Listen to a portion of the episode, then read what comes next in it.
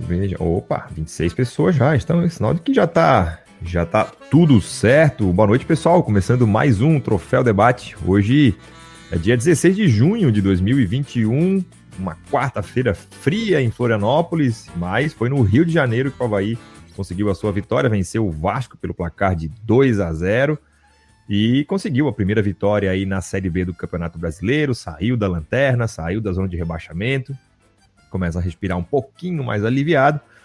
E o Troféu Debate hoje vai falar um pouco aí sobre é, esse jogo, né? O que, que o Havaí fez de certo, o que fez de errado, o que, o que levou o Havaí a esse excelente resultado. Vamos ouvir a coletiva também do Claudinei Oliveira, enfim, aquele Troféu Debate maroto aí que todo mundo já conhece já estava aqui antes mesmo, né, de entrar no ar, o Davi Leonardo. É, ninguém pode falar que o Havaí não deu sangue para ganhar, que o Emosk não escute, o Adriano Neves está aqui também. O Jackson Nascimento aqui, ó. Hoje o Boss aparece para participar do programa. KKK, vamos subir, Leão. Isso foi antes do programa terminar, hein? Felipe Borges sempre, né, o, o, o, o queridinho da galera, o, o, Rodrigo Adolf aqui, Claudinei, sua teimosia continuaram e a ruidade do Vasco ajudaram. Também vamos lá avaliar aí o time do Vasco. Rafael Faria, excelente partida do Leão. É, o Gleison Quadros, Getúlio, nunca critiquei. É, Lice Machado, será que vão falar mal do Claudinei? Urra! Talvez. Não, não, não garanto que não. É, o Gabriel Ferreira também, o Ricardo, o Ricardo da Silva, o Diego Canhete, esse lá, um salve desde a presidente Getúlio a toda a nação havaiana, feliz pelo resultado, mas triste porque só peguei o fim do jogo. Creio que o pé frio sou eu. Vamos, Leão? Não, isso aí não existe. É, o Lucas Cardoso aqui destaca a partidaça do Vinícius Leite e do Lourenço. Domina, dominamos totalmente por aquele lado, ofensivamente e defensivamente muito por causa desses dois. O Bruno Silva aqui, hoje o Borges volta, tá igual o 5T, só aparece em momento bom. Aí, ó, rapaziada, não está perdoando. O Marcos Adojan também. O Luan Silva, galera lá do Clássico em Debate, também tá aqui com a gente. Jean Carlos Rodrigues, Davi Leonardo, Thiago Klazen.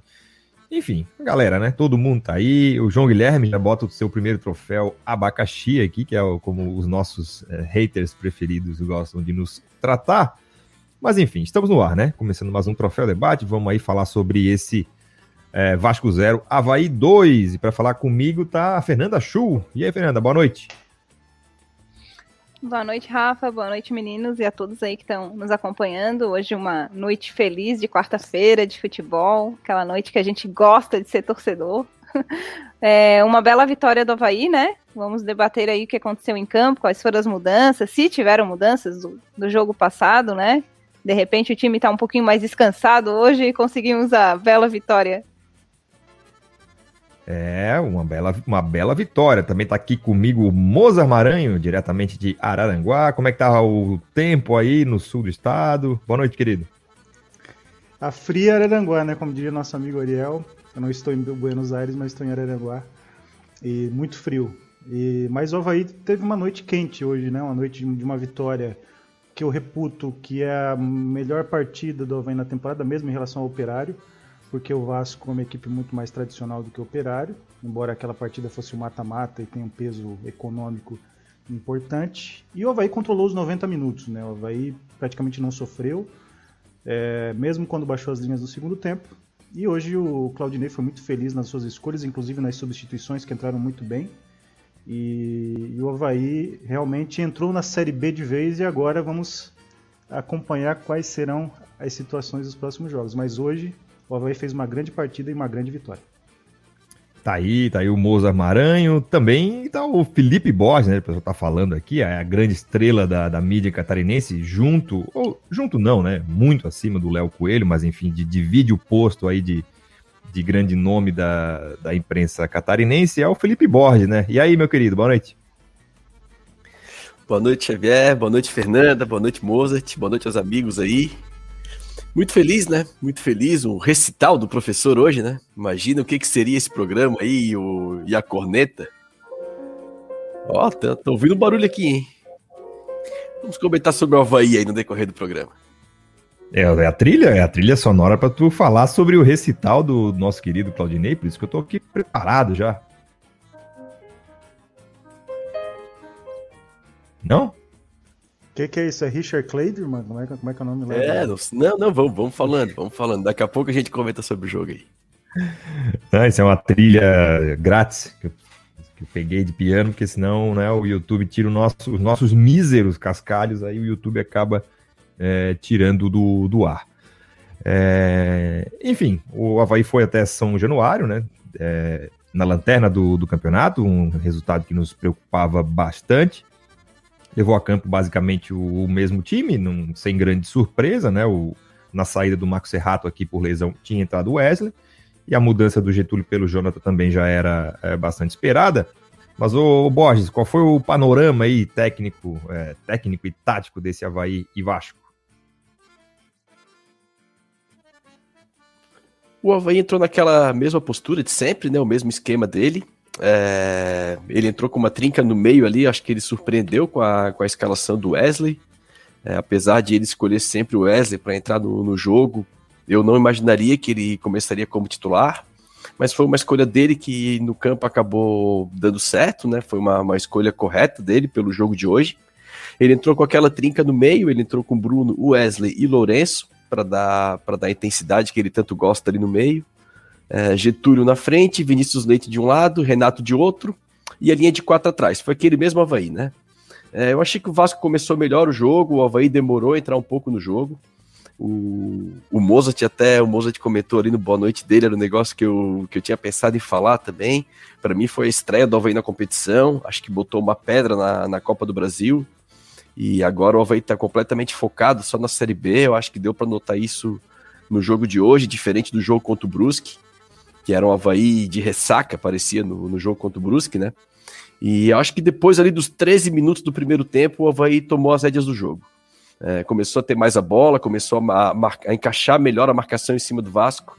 O Vasco não conseguia mais jogar, o Havaí começou a ocupar o campo do Vasco. E mesmo não criando chances tão claras ali né, nesse primeiro domínio, o Havaí já tinha uma imposição de jogo em relação ao time do Vasco, né? Individualmente, gostaria de destacar o Getúlio, achei que fez um grande primeiro tempo. É, roubou bola, sofreu falta, fez gol, achei um, um, um, bom jogo dele. E primeiro gol do Havaí, né, o Havaí já vinha com. Ele que machucou, né? Tomara que não seja nada de grave. Até quando ele, quando ele sai ali, o Claudinei pergunta: foi cãibra Isso. ou alguma outra coisa? Eu não consegui pegar a resposta. Agora tem assim. E aí, eu achei estranho também a mão atrás do joelho, né? É, não, é aquele típico deu o pique e sentiu, né? Sentiu a fisgada. É. Tomara que e... não seja nada demais. Tomara que não seja nada demais. E aí, o primeiro gol do Havaí, eu achei um, um, um belo gol do Havaí, é, com a triângulo, é, passe do Renato para trás pro, pro Wesley. O Wesley mete uma boa bola pro, pro Vinícius Leite, que foi muito inteligente também. Tinha dois do jogadores do Havaí fechando. Ele joga a bola no Getúlio, que faz um gol de camisa 9, cabeceou para baixo, não deu chance pro goleiro. E, e o Havaí continuou, é, o, o Havaí não se retraiu depois de fazer o gol, o Havaí continuou superior ao Vasco.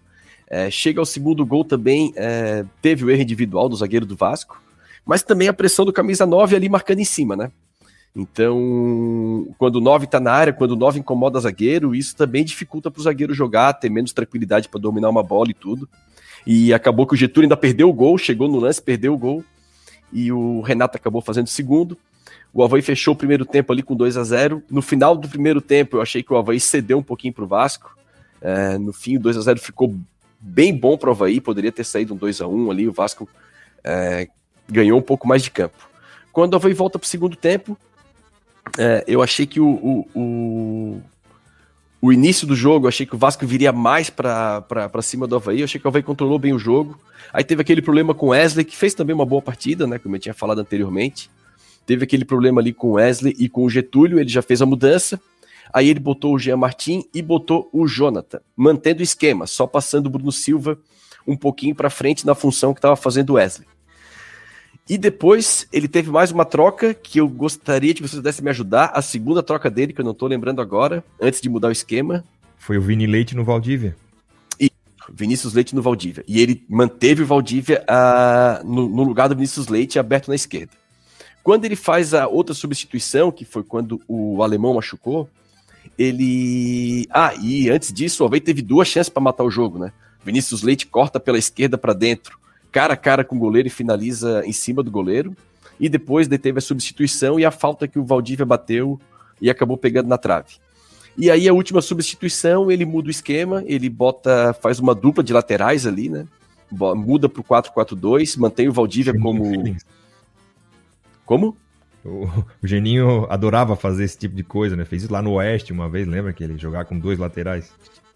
Só sim, sim. O, e o... Parece que o Yuri não, não é das melhores opções, né? É, e o Claudinei começou fazendo isso aqui também em 2016 com o Renato, né? O Renato começou de ponta com ele aqui. E aí o, ele fez essa troca, mudou para duas linhas de quatro, alinhou Bruno e Jean Martin, que eu acho que é a melhor opção ali. O Jean Martin sozinho de volante, eu, eu fico um pouco inseguro com ele é, se ele segurando esse tripé de meio. Acho que o Bruno Silva faz melhor essa função. Eu gosto do Jean Martin, eu prefiro o Jean Martin com alguém do lado dele. E aí ele alinhou Jean Martin e Bruno, botou o Yuri na direita, João Lucas na esquerda e deixou o Valdívia de 10 e o Jonathan de centroavante. Eu achei que o Havaí controlou bem o Vasco, o Havaí não sofreu muito, mas também não teve tantas chances de contragolpe. Eu achei que o Havaí acabou ficando um pouco longe do gol quando fez as duas linhas de quatro ali. Apesar de no final o Vasco já estar tá se jogando de qualquer maneira, né? Aí o Havaí ainda teve aquele lance individual com o Valdívia e tudo, mas nunca o Havaí chegando com muita gente para matar o jogo. Eu acho que o Havaí teve chance de fazer o 3 a 0 no início do segundo tempo, não fez, mas foi um jogo tranquilo. Então fica a. Como é que eu posso dizer? Que o, que o Claudinei não cometa o erro é, que eu acho que ele cometeu em 2017, cedendo muitas pressões externas. Aquele time de 2017, o melhor time de 2017 era com o Leandro Silva na direita e Pedro Castro de camisa 10, com 11 operários em campo. Quando era muita pressão para colocar o Michael e o Pedro Castro e o Marquinhos, inclusive da imprensa, torcida vaiando, tudo, o Claudinei cedeu e eu acho que ali foi um dos pontos do rebaixamento, Michael e Marquinhos naquele time do Havaí. Tinha que ser aquele time mantendo a intensidade para tentar se salvar. E agora, nesse esquema que ele joga, é, eu também acho a polêmica né, do Jonathan e Getúlio, eu também acho o Jonathan mais jogador, mas nesse esquema ele precisa dessa intensidade, ele precisa dessa marcação, dessa velocidade. Então eu acho que ele tem que manter a convicção dele, botar um time intenso, que eu acho que o melhor Havaí que tem é esse Havaí de intensidade dentro desse esquema. E parabenizar novamente o, a comissão técnica e atletas, porque três meses de salário atrasado e os caras jogando a bola que jogaram hoje aí merece aplausos. E é uma pena que o Havaí não faz o mínimo para manter bem administrado esse plantel aí. Tá aí, primeira participação do Felipe Borges, fazendo um panorama geral aí sobre essa vitória do Havaí lá em São Januário. Moza, é, o Claudinei, que se não pressionado, não havia nenhuma é, notícia nesse, nesse sentido, mas, claro, vindo de, de seis jogos sem vencer, ele mesmo, como profissional, de certo, se sentia né, pressionado a tentar a vitória, obviamente. O Havaí foi lá, no mesmo esquema que ele vem jogando, e conseguiu a vitória. Por onde que passou essa vitória do Havaí hoje? Bom, a, a, questão da pressão, né, por seis partidas sem vencer, eu não sou muito ligado nessa coisa de partida sem vencer ou vencendo, eu acho que a gente tem que analisar sempre o desempenho e os caminhos que o time está tomando partida a partida. Mas assim, Hoje, especificamente, a diferença de intensidade, para usar uma palavra que o nosso amigo Bernardo Ramos proibiu de ser proferido no Twitter, é, foi brutal a diferença de intensidade do Havaí para o Vasco. O Vasco é uma equipe prática, apática, lenta, né? tem qualidade individual para muito mais do que está apresentando na Série B, mesmo na vitória a forceps que conseguiu contra o Brasil de Pelotas fora de casa. E o Havaí engoliu o Vasco na intensidade, desde o primeiro minuto. Né? O Vasco não conseguia, mesmo quando o Havaí estava com linhas mais baixas, o Vasco tinha muita dificuldade. E quando o Havaí também pressionava lá na frente, o Havaí roubava as bolas, criava espaço. Né? O lance do gol foi um lance que o Havaí praticamente fez uma triangulação ali na entrada da área para dentro da área, que foi um negócio que uma equipe é, mais concentrada não pode tomar, e o Vasco tomou. Claro, teve mérito do Havaí, mas houve um Vasco com muito menos intensidade, e aí é mérito do Havaí que entrou no jogo para fazer um bom desempenho e um grande resultado que fez. Então, mérito total do Havaí. Então, primeiro, essa questão da intensidade, é, que fez uma diferença muito grande. segundo ponto, a, as escolhas, né, do... A escolha do Getúlio é uma escolha óbvia, está jogando fora de casa, o Getúlio é um jogador que entrega mais é, poder de marcação lá na frente e tem mais espaço para fazer isso fora de casa. Né? Fica menos encaixotado. O Getúlio tem muita dificuldade quando ele fica encaixotado, né? Porque ele não é um jogador associativo.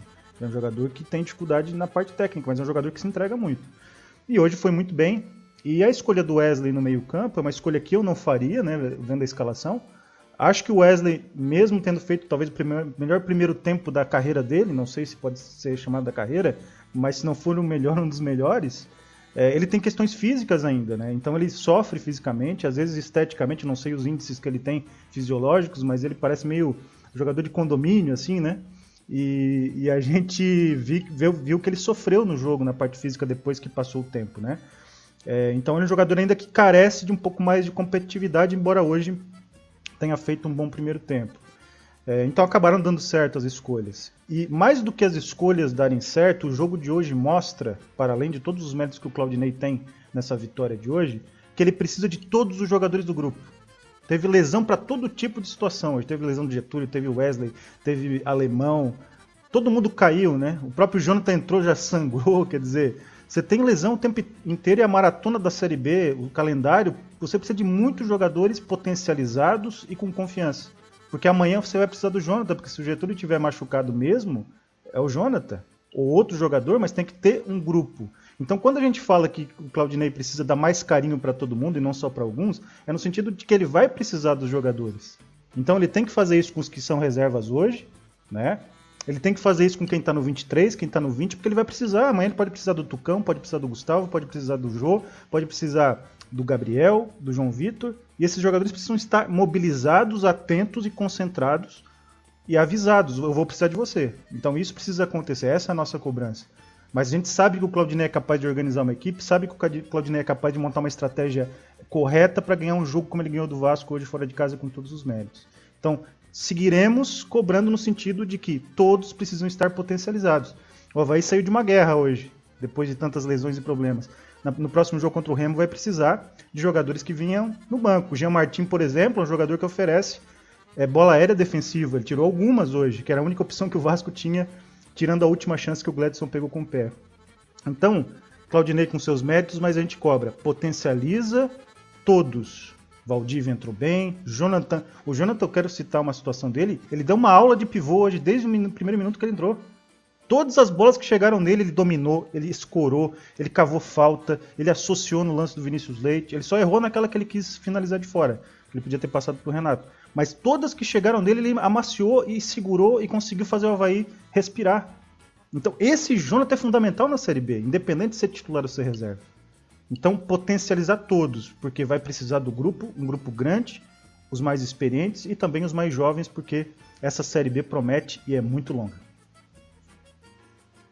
Tá aí, participação do nosso querido Moza Maranho. Ô, Fernanda, no segundo tempo, né, o Havaí já vencia, já vencia né, por, por, por 2 a 0 o, Vasco obrigado a fazer alguma coisa, e a decisão do Vasco foi colocar o glorioso Daniel Amorim e, e levantar a bola na área. E aí o jogo ficou afeição, né, para a grande partida que fez o Alemão e o Alan Costa, né, eu achei que o Alemão está nos últimos dois, três jogos aí voltando a ser aquele nosso alemão de sempre, e acabou parando nessas, nessas questões. É, para ti, como é que foi aí esse, é, essa, essa decisão aí do, do Havaí e o peso também, né, um, um pouco disso para a sequência, né, o, é, qual é a carga que sai dos ombros da turma para o restante da Série B?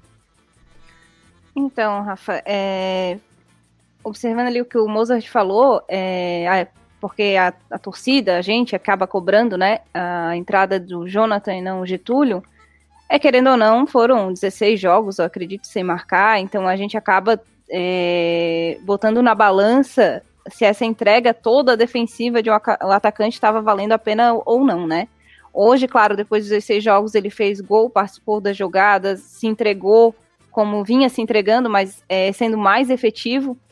Então funcionou, né? Aquilo que o Claudinei espera dele funcionou. E aquilo que a gente espera dele também é que continue funcionando ao longo da temporada, né? E que realmente o, o, o Jonathan possa estar preparado, porque vai ter jogo que de repente o Claudinei vai querer um pivô, vai querer que o Jonathan é, comece de titular, né? E eu acho que ele entrou muito bem também. O Jonathan, como o Mozart destacou, ele ali no segundo tempo, ele criou jogadas, prendeu bola, é, uma coisa só que também discordo do, do Borges é que eu acho que o Havaí teve sim chance para matar o jogo no segundo tempo. Eu acho que pelo menos umas duas chances o Havaí criou com três, quatro jogadores indo para o ataque. Acabou tomando decisão precipitada. É, uma delas foi essa que o Jonathan acabou chutando para fora é, muito de longe, tendo opção de passe até para voltar, fazer um dois, né, receber no meio e com melhores condições de chute. O Havaí poderia sim ter matado, matado o jogo, né? 3 a 0 e, mas foi um jogo completamente tranquilo, assim, é, assistindo. É, apesar do Vasco ter o domínio, a posse de bola, foi uma posse de bola completamente assim improdutiva. Ele pegava a bola e era alçada na área. É aquele famoso consagrando os zagueiros, né? Era, não era assim muito de risco, tirando no final, acho que o Gladson fez uma, uma boa defesa com o pé. É, o Vasco não chegava assim com grande risco. Teve bastante escanteios, então era muita coisa, muito alçado na área, assim. E o Daniel Amorim ficou lá tentando cabecear e brigar com os zagueiros, literalmente, né? Que acabou brigando lá com o alemão, onde o alemão se machucou. É, então, assim, mas foi uma partida muito sólida do Havaí, uma partida que funcionou, aquilo que o Claudinei fala e busca né? Os que entraram também entraram muito bem. Eu acho que não, é, não só Wesley fez, acho, sua melhor partida. Eu acho que em muito tempo Valdívia fez sua melhor partida ali nos minutos que ficou em campo, é, arrancando com a bola ali. Conseguiu quase um, uma jogada de, de Messi. Não sei se vocês conhecem esse jogador. é, passou por todo mundo. Se o, o último homem lá não, não fizesse a falta, ele ia entrar com bola e tudo dentro do gol. Então, acho que o que não funcionou no último jogo, o que todo mundo estava abaixo, o que todo mundo estava errando passe de dois metros, é, errando jogada, cruzamento, hoje o Havaí acertou. É, claro que a vitória é super importante, tira um peso, tira a pressão, é, faz esquecer, vamos dizer assim, a, a derrota da, da Copa do Brasil e parece que eu espero que vire a chave. Agora é Campeonato Brasileiro, vamos voltar, vamos focar é preciso vencer os jogos para alcançar o objetivo principal do Havaí, que é subir para a Série A do ano que vem. A coletiva do Claudinei já começou, vou colocar aqui então para a galera poder curtir. O técnico Claudinho Oliveira falando ao vivo lá de São Januário. Boa noite, Claudinei. Queria te parabenizar pela vitória, Claudinei. A gente sabe que uma situação como o Havaí estava vindo aí, precisando vencer na competição, a vitória era o principal aí muito mais do que a vitória, conseguiu aí demonstrar um bom E que você avaliasse, né? Esse time com as peças que retornaram à equipe, o Wesley no meio campo, o Getúlio ganhando mais oportunidade no ataque e as peças que acabaram funcionando, mais uma vez com um bom desempenho do sistema defensivo que voltou a não sofrer gols, Claudinei. É, boa noite, boa noite, Christian. Assim, eu estou feliz assim com o desempenho da equipe. A gente precisava vencer, lógico, né? Porque é, nossa vida de, de, de, atleta, de treinador, enfim, a vida de esportista é feita de vitórias. Né? Então a gente tem que buscar vitória. A gente, três rodadas, só tinha um ponto, uma situação desconfortável até. E a gente conseguiu, frente ao grande adversário que é o Vasco da Gama, na, na casa deles, a gente conseguiu uma vitória, na minha opinião, bem, bem convincente. Assim, a gente eu acho que vacilar, nós tivemos assim, chances claras de fazer até mais gols. O Vasco teve uma ou duas chances boas ali, que o Glécio fez grandes defesas, mas a gente teve chances até de ampliar. Eu acho que foi um jogo que a gente pôde mostrar também um, um repertório, né? A gente iniciou de uma forma e terminamos de outra. Terminamos em algum momento dando a bola para o Vasco contra-atacando, né? até porque o Vasco colocou dois jogadores na área ali, toda hora ia ter cruzamento. A gente procurou é, é minar esse cruzamento, né? Com duas e quatro, o Valdívia o João mais à frente. Eu acho que a gente foi feliz com isso, até com as dobras laterais ali, o Yuri e o João Lucas entrando para dar essa consistência e impedir um pouco os cruzamentos. E quando os cruzamentos aconteceram, acho que o Alain e o Alemão foram muito bem no jogo aéreo, o Edilson, algumas coberturas em cima do Alemão, o Diego o Renan em algumas coberturas, nos cruzamentos nas costas do Alan Costa. Pessoal muito, muito atento, muito ligado, né? Esse que entrou, entrou focado, né? É. Eu acho que foi, foi muito bom. Né? E, e aqueles atletas que desgastaram, a gente foi trocando e conseguimos a vitória, que era importante. Mas o que você falou, não só a vitória, com futebol, na minha opinião, muito bom, muito convincente, que nos não dá ânimo para a sequência. Claudinei, queria, boa noite, primeiramente, né? Queria que você falasse um pouco sobre a questão física, como foi possível superar toda essa maratona, né? A forte sequência de partidas, que inclusive você citou, né, na, na última coletiva. Então, Zé, isso é um fato, né? Quando a gente fala, quando a gente pede, dá uma conotação de ser uma desculpa. Não, é um fato, né? A gente tem um adversário que treinou a semana inteira. E se vocês lembrarem, eu, eu citei isso em algumas ocasiões, até no clássico, né? Onde a gente não viu o Figueirense tinha jogado essa semana, eu me foi questionado isso, falou, não, realmente faz a diferença. Você... Então, agora a gente pegou um adversário como nós também jogou no final de semana. A gente ter jogado no sábado e no domingo, eles também jogaram. Né? E fizeram uma viagem para Pelotas, que é uma viagem também desgastante, o deslocamento não é o ideal, é uma viagem complicada, a logística não é boa. Então, acho que foi mais ou menos igualado. A gente soube também, em determinado momento do jogo, baixar um pouquinho as linhas e e dar um pouquinho a bola para o Vasco descansar um pouquinho organizados, né? A gente usou esse, gente que estávamos com a vantagem no placar, coisa que domingo a gente não pôde fazer, né? A gente estava perdendo, a gente tem que continuar se desgastando para buscar o resultado. Então acho que a, a, funcionou bem, a estratégia do jogo funcionou bem, a gente conseguiu pressionar no início do jogo, criar nossas chances, fizemos os dois gols no primeiro tempo, administramos bem o resultado, sem com isso ter tomado muito sufoco, muito pelo contrário, tivemos bola na trave, finalização do Vinícius Leite, finalização do Valdívia. Então, acho que foi uma, um jogo maduro da equipe, assim, vamos falar assim, jogo maduro. A equipe soube vencer o Vasco, né, sabendo da qualidade e da tradição do adversário.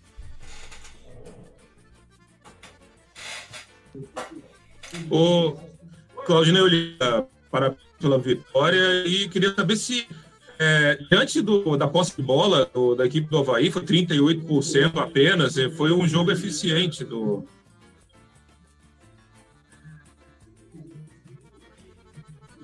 É, é isso já? Você não? Não, acho que assim, a posse de bola, eu acho que eu acho que deve ser o segundo jogo no ano, o terceiro que a gente tem menos posse de bola. Né? Talvez o segundo, acho que é um outro fez 50-50, a gente sempre tem mais posse de bola normalmente. Só que você ganha o jogo por 2 a 0 em algum momento o adversário te impõe uma dificuldade, a gente abriu mão dessa posse para ter o contra-ataque. Tivemos contra-ataques para matar o jogo, infelizmente não fizemos o terceiro gol. É, mas a, quando a gente tem posse de bola, normalmente a gente tem uma posse de bola com, com muitas finalizações né? E o jogo, a gente, apesar de não ter tanta posse, se for ver pelo tempo que a gente teve a bola, é, o número de finalizações do Havaí e do Vasco, acho que tiveram duas a mais que a gente. Então, com muito mais tempo de posse, quer dizer que a gente buscou mais o gol. Quando a gente tinha a bola, a gente buscava sempre o gol, não era uma posse é, estéreo, né? uma posse sempre visando fazer o gol. E eu acho que faz parte, a gente tem que saber jogar com a bola jogar sem a bola, né? A gente não pode é, ser uma equipe né, de, uma, de um jeito só, um samba de uma nota só, vamos dizer. A gente tem que ter variações. A gente mostrou uma outra face que a gente talvez até não tivesse mostrado tanto esse ano, que é o Havaí se defendendo bem, saindo no contra-ataque. Em alguns momentos foi até questionado se a gente em algum momento teria que fazer isso. Hoje foi o dia que a gente precisou fazer e acho que fizemos muito bem. Né? Voltamos a não sofrer gols e conquistamos a vitória. Bom, Claudinei, a gente tem uma Série B aí, na última coletiva você até citou que se não fosse uma questão incômoda na tabela para esse jogo contra o Vasco, até pensaria em poupar ou preservar algum jogador pela sequência de jogos, pelo cansaço, e vem essa maratona aí e outras preocupações para você. Tem o Júnior Dutra, Betão, Serrato no departamento médico, o Bruno Silva recebeu o terceiro cartão amarelo, você teve o Getúlio que saiu, parece, com uma lesão, difícil, né? Agora a situação para é, montar esse time aí para enfrentar o Remo. É difícil, Cristian. Assim, a gente, na realidade, a gente vai procurar poupar os atletas dentro dos jogos, né? Então, hoje, eu, uma das coisas que eu falei na preleção foi isso, que se doassem 100% ali, não ficasse se poupando, né? Para jogar com intensidade máxima. E assim que tivesse sentindo desgaste, ia avisando a gente, a gente ia trocando. Eu acho que a gente só pode trocar cinco, né? É meio time dos jogadores de linha, mas você corre risco de alguém, como alemão, deu uma cabeçada ali, abriu a cabeça, a gente tem que trocar e já ter feito as cinco, então a gente procura ter, ter um pouquinho de, de coerência, de cuidado, fazer as trocas. E a partir de agora a gente tem que ver o que a gente tem de melhor, cara. Assim, tomara que o Getúlio não seja uma lesão, né? Uma lesão, uma lesão mais grave. É, a gente está fazendo as coisas muito pé no chão no Havaí esse ano. Né? A gente, nós tivemos, se você for ver, cinco contratações, contando com, com né? E a gente só está podendo contar com, no jogo de hoje com o Diego Renan, né? O Giovanni foi embora, o Dutra está no DM, o Serrato está no DM, o Jean Kleber não tem condições de jogar. Então, só tínhamos à disposição o Diego Renan, que a gente está com o elenco do ano passado, promovendo os meninos da base, dando oportunidade, que é uma coisa que todo mundo pede. Né? Esse é o primeiro resultado. Lourenço e Wesley não são da base. Não prestam mais, já estou falando dele estadual, né? Se a gente achar que, poxa, o Wesley fez o pênalti, tira o Wesley, não usa mais o Wesley porque ele fez o pênalti. E aí a gente vai fazer trabalho excluindo as pessoas. A gente tem que procurar recuperar, são ativos do clube. Um menino desse daqui a pouco é vendido, aí o Havaí coloca o dinheiro em taxa. Então a gente tem que tratar toda da mesma forma que eu procuro fazer. E agora a gente, pro, pro domingo, escalar o que tem de melhor. Não temos o Bruno, vamos ver como é que tá o Getúlio, enfim. Daqui a pouco vai surgir oportunidade com outro menino da base aí, às vezes que nem jogou ainda jogar. É, vamos ver se o Jean Kleber vai poder pelo menos participar de uma parte do jogo. E assim, e a, dire, a direção aqui a gente está buscando também, como a gente já falou, algumas contratações pontuais para reforçar o elenco, algumas carências que a gente tem. Eu acho que, que é, é sabido por todos, só que com muita responsabilidade, né? É, se a gente for lembrar um tempo atrás aí, é, foi questionado que o Havaí gastou muito ano passado, né? Então, assim, a gente está tendo todo o cuidado possível, o presidente, o, vice-presidente, o Amaro, a diretoria toda, a gente está tendo cuidado para equacionar a parte financeira do clube, né? Então, a gente não está tendo aí 10, 20 contratações no ano. E apesar disso, a gente está tendo bons resultados. Tivemos um título catarinense, tivemos uma boa participação na Copa do Brasil e buscar fazer uma grande Série B com as contratações necessárias daqui para frente para reforçar esse elenco. Claudinei, ainda falando dessa questão é, financeira, a dificuldade que hoje o clube tem em colocar os, os, salários em dia tem atrapalhado o dia a dia do trabalho? Os jogadores têm comentado sobre? Não, não, não tem atrapalhado em nada. Eu acho que a, o rendimento dos atletas em campo fala tudo, né, cara? Eles se entregaram contra o Atlético Paranaense, eles se entregaram em todos os jogos que fizeram até então, né? Não, não tem o que falar. Eu acho que a entrega é total, né? A gente sabe que a idade do futebol brasileiro é o correto, é, tudo certo, está tudo em dia, mas poucos clubes estão 100% com o salário em dia, a gente sabe disso também. Alguns estão com o salário e não estão com a imagem. Então a gente tem equacionado bem isso, os jogadores estão entendendo o processo, né? Confiam na diretoria, que é o mais importante, né? Eu acho que esse, esses últimos tempos tem uma aproximação muito boa do, é, do, Batistote do Amaro ao, junto ao grupo de atletas ali, né, intermediado pelo, pelo Marco Aurélio, pelo Marquinhos pelo Diogo.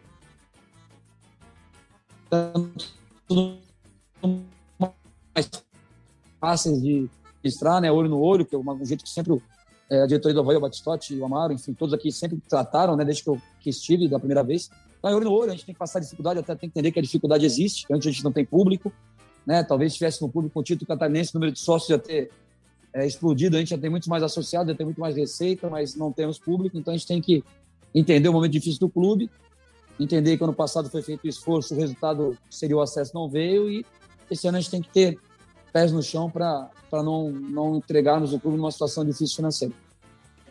Leandro Lessa, última.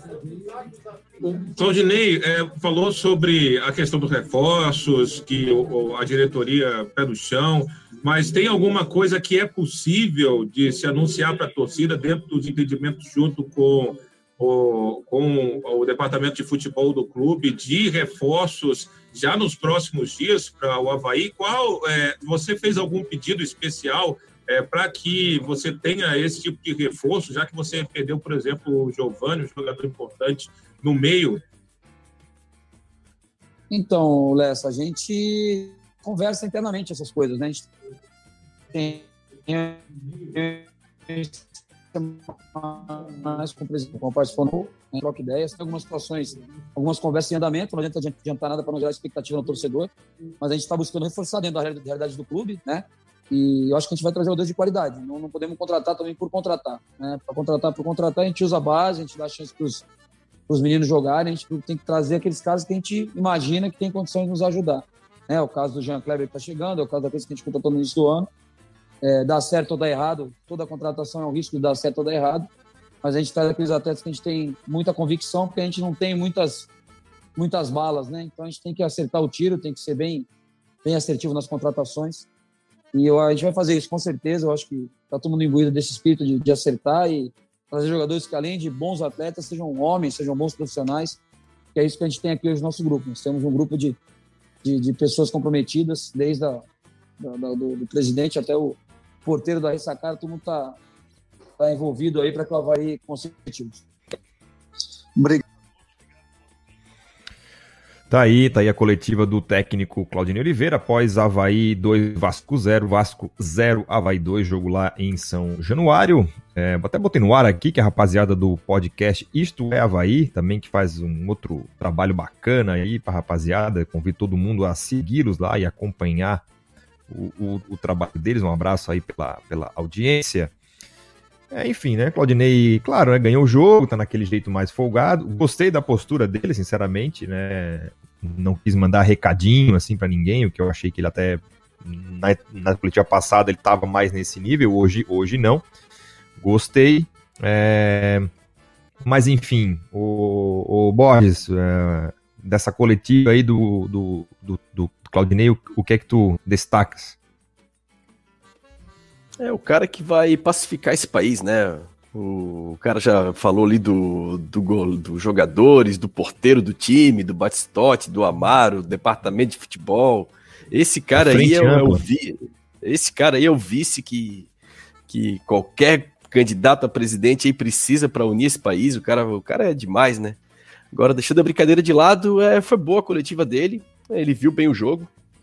É, como sempre, ele tem uma leitura muito boa, as coletivas dele sempre tem muito conteúdo, né? Então, tu, tu percebe que, é o, que o que tu vê em campo é trabalho, não, nada acontece por acaso ali de campo, então tudo é feito é, com profissionalismo, com trabalho. Achei uma boa coletiva dele. Ele não mandou recado, é, acho positivo também. Acredito que ele não é muito perfil dele. Talvez quando o pessoal insiste muito na, nas mesmas questões, assim, que ele já explicou, eu acho que ele fica um pouco, um pouco brabo. Mas se ele também tem que entender isso, né? Que é o papel também do, do repórter também é questioná-lo. Mas eu gostei da coletiva, gostei da, da forma que ele tratou também a parte dos salários ali. Tu vê que o Claudinei ele, ele consegue responder a pergunta sem, sem é, arranhar a imagem do clube, né? Então ele tem muito mais consciência de, de trabalho de imagem do Havaí do que os próprios a própria diretoria e as pessoas que deveriam zelar por isso, né? Então isso acaba fugindo do trabalho de campo e mesmo assim ele consegue sempre falar e responder as perguntas e acabar não fazendo mal para a imagem do clube. Achei uma boa, uma boa coletiva dele. Ô, Fernanda, ele falou um, uma coisa ali que tu até passaste por cima, né, no teu comentário, que foi a questão da posse de bola, né? Ele citou, ah, hoje a posse de bola não foi estéreo e tal que era uma, que era uma, uma posse estéreo que a gente tinha em jogos anteriores, né? Então, é, que, que bom que isso também é um aspecto que ele tem, que, que ele viu que hoje é, funcionou. O que, que tu achasse aí da, das palavras dele? É, então, quanto a isso, é aquela coisa, tu pode ser intenso, tu pode marcar em cima, né, roubar a bola e partir em direção ao gol, né, seu objetivo e isso não necessariamente vai te dar uma posse de bola muito grande. O Havaí estava tendo uma posse de bolas geralmente superior ao adversário, e a gente via que aquela posse de bola do meio-campo, de toque para trás, de, eh, eh, de zaga, e ficava naquilo ali. E, e, acabava sendo improdutivo. Pouquíssimas chances criadas, né? É, a, chances claras de gol, o Havaí tinha poucas também. Isso a gente comentou no programa passado. A gente falava de Getúlio, de Júnior Dutra, de Jonathan, que não, não, mar, não marcava o gol é, contra, o, contra o Brusque nos outros jogos, mas muito também porque a bola não, não acabava não chegando, né? Hoje, é, olha a jogada que foi o primeiro gol. Né? O Borges já colocou aí com, é, o passe do, do, Wesley na cabeça do Vinícius Leite, que só escorou para o Getúlio sozinho meter a bola pro gol. Então, se o Getúlio perde esse gol, aí a gente pode falar, né, da questão de o atacante não estar tá fazendo gol, mas nas outras vezes nem chegava isso, a gente não tinha chances claras, assim. É, era alguém arriscando, talvez de fora da área, enfim, estava improdutivo a posse de bola. Hoje, hoje o Havaí foi diferente, hoje o Havaí teve 38% de posse de bola no final do jogo, é, mas uma posse que tinha muito mais perigo do que o Vasco, por exemplo. O Vasco, como eu falei, era um time que estava inofensivo, tava, a gente não, não sentia assim tanto perigo, ah não, o Vasco vai chegar, o Vasco vai empatar, vai, vai fazer gol, é, não, tava, não, não dava essa sensação, né, então acho que o, o Claudinei conseguiu, o, o Claudinei, os jogadores conseguiram controlar muito bem a partida, sem ficar o tempo inteiro com a, com a posse de bola, acho que quando tiveram a posse, criaram oportunidades, teve bola na trave, além do gol, teve defesa também do goleiro, aquela jogadaça que foi com Vinícius Leite e Jonathan na, na beirada. É, então, assim, hoje foi muito bem. Uma coisa só que eu ainda discordo do Claudinei, que ele tem que botar um pouquinho a mão na cabeça, e que o Mozart falou sobre isso, é que ele não dá a chance para todo mundo igual, não. Então, isso que ele fala de que trata todo mundo igual, a gente ainda não tá vendo isso. Tudo bem, é ele, mas aí ele vir na coletiva e falar isso, eu sou obrigada a discordar dele. É, é claro que ah, Wesley não tá. Ninguém estava pedindo para o Wesley não ser titular porque ele cometeu o pênalti. O pênalti foi só a cereja do bolo no jogo passado. O Wesley não estava conseguindo nem dominar a bola, não conseguia nem correr. Então é muito mais do que, ah, não, fez o pênalti, ninguém quer que ele entre em campo no próximo jogo. Não, não é isso. Né? Então, tirando essas pequenas desculpinhas que ele deu, claro, a coletiva foi muito boa, ganhamos, né? Ganhamos bem. Não tinha por que ser diferente, não tinha por que ele estar tá atacando ninguém nesse momento. É, né? Claro, a posse de bola não é muito o número, né? Se é muito ou se é pouco. É o que que tu faz quando tu tem a bola. E hoje foi um exemplo claro. O Havaí teve menos a bola, mas quando a teve, teve bastante ação ofensiva. O que foi o contrário do que teve contra o Brusque. Teve mais a bola, mas levou menos perigo que o Brusque. Então, é, manter a posse de bola é algo que é relativo, né? Um número que pode dar algum indicativo, mas não necessariamente tu vai jogar bem tendo mais a bola e jogar mal tendo menos a bola. Isso aí é, há diversas formas de ver. Moza, eu queria perguntar para ti sobre os jovens, né? Ele falou ali na coletiva dos jovens e tal. Quero corrigir o Claudinei, ele não tá dando chance para nenhum jovem, tá? Nenhum jovem. Ah, mas é o Getúlio. O Getúlio fez a base no Havaí, mas segundo o balanço patrimonial do clube, o Havaí tem 0% dele. Então, assim, o outro jovem é o quem? É o Wesley, que tem 23 anos. O, o, o outro jovem é o Lourenço, que tem 24 anos. Bem, fez a base aqui, mas já rodou. O Havaí não tem 100% dele, tem 50% ou 60%, sei lá. Então, assim, ah, nós estamos botando os meninos e eles vão vender. Espero que ele não esteja falando do Getúlio, do Wesley e do Lourenço, porque não se enquadra nessa, nessa descrição. É mais ou menos por aí, moça?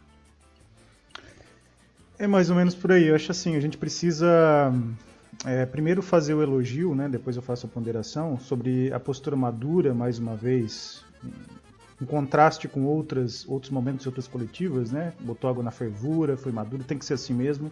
Quando você ganha, você tem que demonstrar grandeza. E eu acho que o Claudinei mostrou hoje, tá? Mas a gente sempre, sempre tem que fazer as ponderações sobre algumas situações, né? É, a questão dos jovens é uma coisa que eu tenho falado todas as vezes que eu participo do Troféu Debate.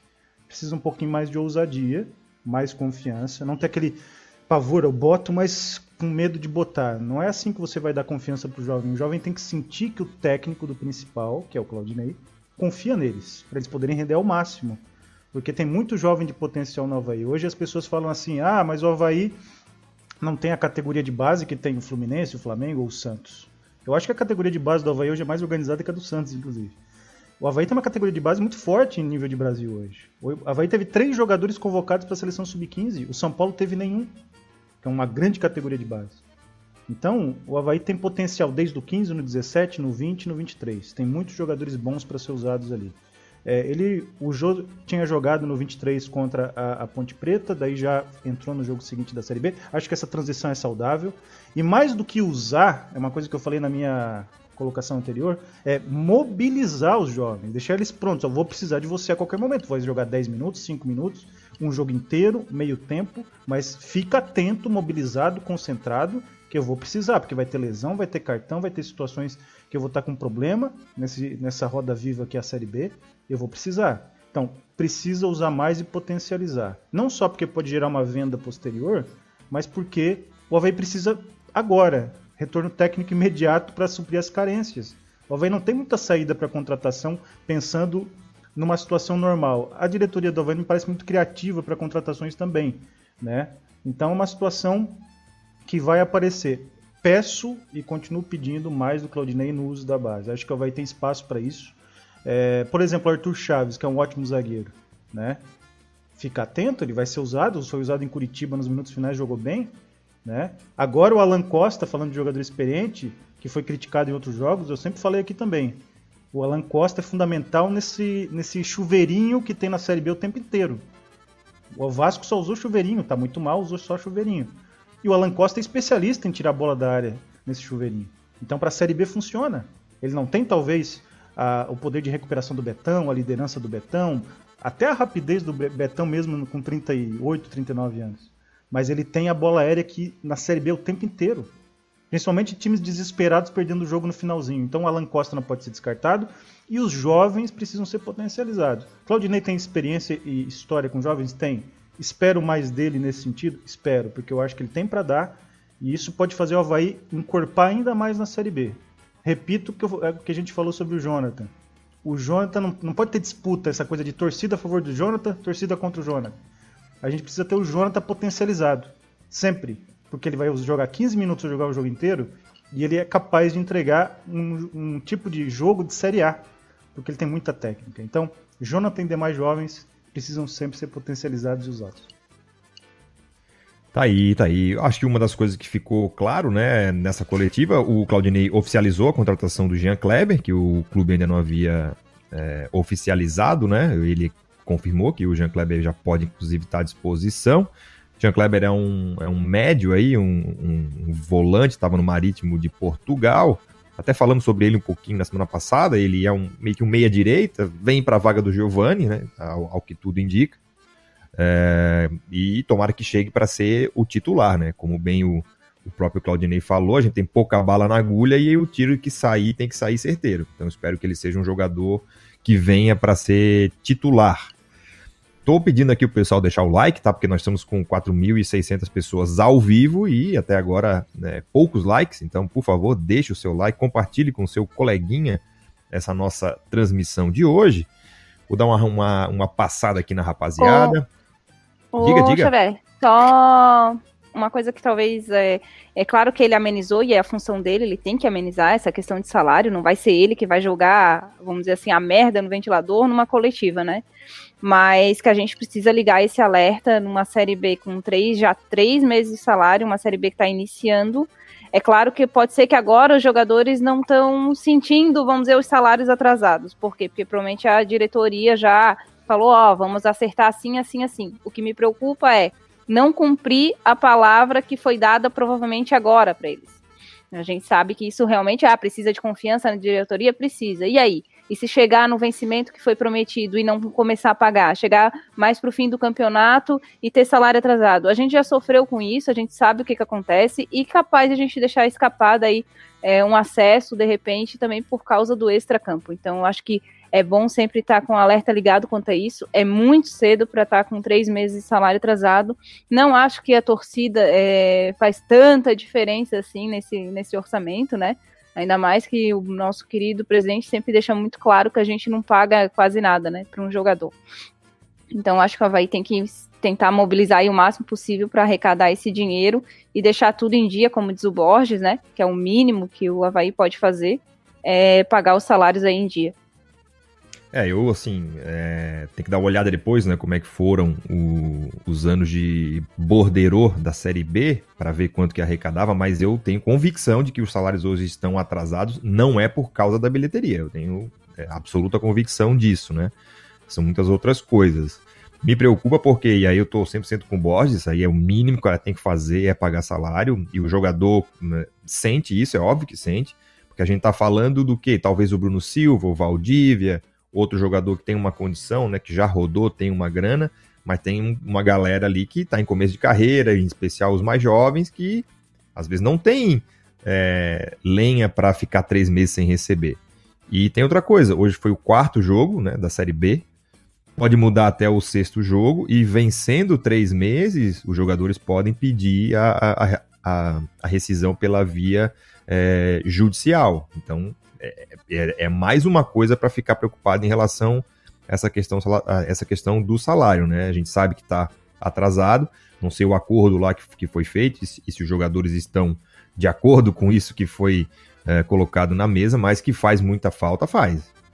né? Em especial porque a, a Copa do Brasil já foi, então não tem mais essa renda para chegar a curto prazo.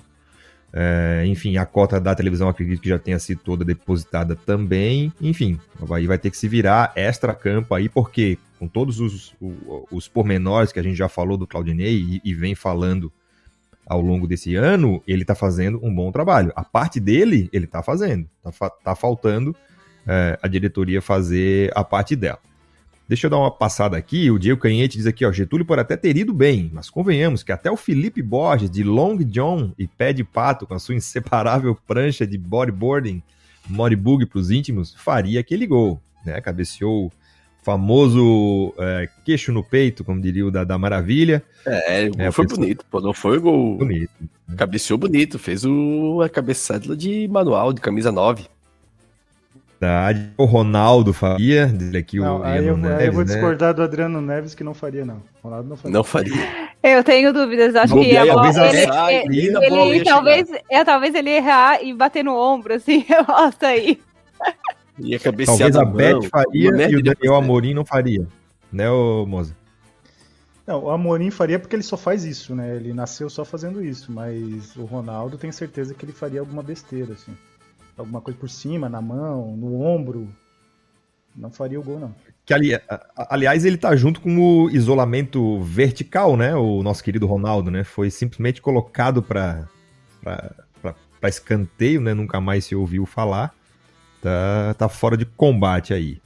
É, o Ariel Liberato Sotero, dele aqui, colocaram o Daniel Amorim para tentar a lei do ex, mas aí é pedir demais, depender do Daniel Amorim. Obrigado aí ao Ariel. Ó, tem uma mensagem aqui do Rubro Negro, Denison Lima. Como flamenguista, deixo meus parabéns ao Havaí. Eu quero que o Vasco feche as portas. Comportamento correto, né? Para, o, para um torcedor do, do time rival. É, todo time que tiver o mínimo de organização irá colocar o Vasco em dificuldade. Time muito ruim, destacando-se a péssima zaga. É, aqui o Túlio Dias Gomes, parabéns pela vitória. ST. Hum, E agora? É sócio torcedor do Havaí. Ah, pode ser. Obrigado aí, só, Túlio. só interferindo daqui a pouco 10 segundinhos. É, Claro, vai lá, vai lá. que eu esqueci de comentar é, da coletiva e o próprio Borges comentou, a Fernanda comentou também. A pressão social e a pressão da torcida da imprensa. Clube de futebol que não tem pressão morreu. Porque tem que ter pressão da torcida, tem que ter pressão da imprensa. É claro que não é uma pressão destrutiva, de não saber avaliar nada. Tem que ser a pressão com críticas construtivas. Claro que a racionalidade muitas vezes foge da torcida até de parte da imprensa, mas o clube que não tiver pressão, que o técnico, que o jogador não sentir a pressão, morreu. Então nós temos exemplos perto do Havaí de situações de blindagens, de, de não crítica, de achar que está tudo uma maravilha, ou, ou, ou, ou não querer criticar e o clube vai à bancarrota. Então, pressão é importante, tá? Nunca subestime a pressão. E o técnico sentir um pouco a pressão, como ele falou, ah, pedem para usar o jovem e tal. É legal, é bom ele perceber que existe gente olhando. Né? O uniforme do Havaí foi, foi um caso claro. O Borges fez o Havaí voltar ao uniforme antigo e tradicional do Havaí. Lá no Twitter era brincadeira, ele fazia uma pressão lá, um, quase que um bullying, né? Então isso é importante, porque o clube precisa se ajustar a certas situações. Então, pressão é importante. Claro que não ao ponto de você destruir um bom trabalho. Né? Não, claro, claro. Não, e assim, né, até pro próprio profissional do futebol, né? Não quero pressão, não quero ter o, ter o meu trabalho avaliado, né? Posto ao, ao escrutínio público, a coluna no jornal, a um programa de torcedores falar sobre isso. Vai treinar o Desportivo Brasil lá, que, que é um time de empresário.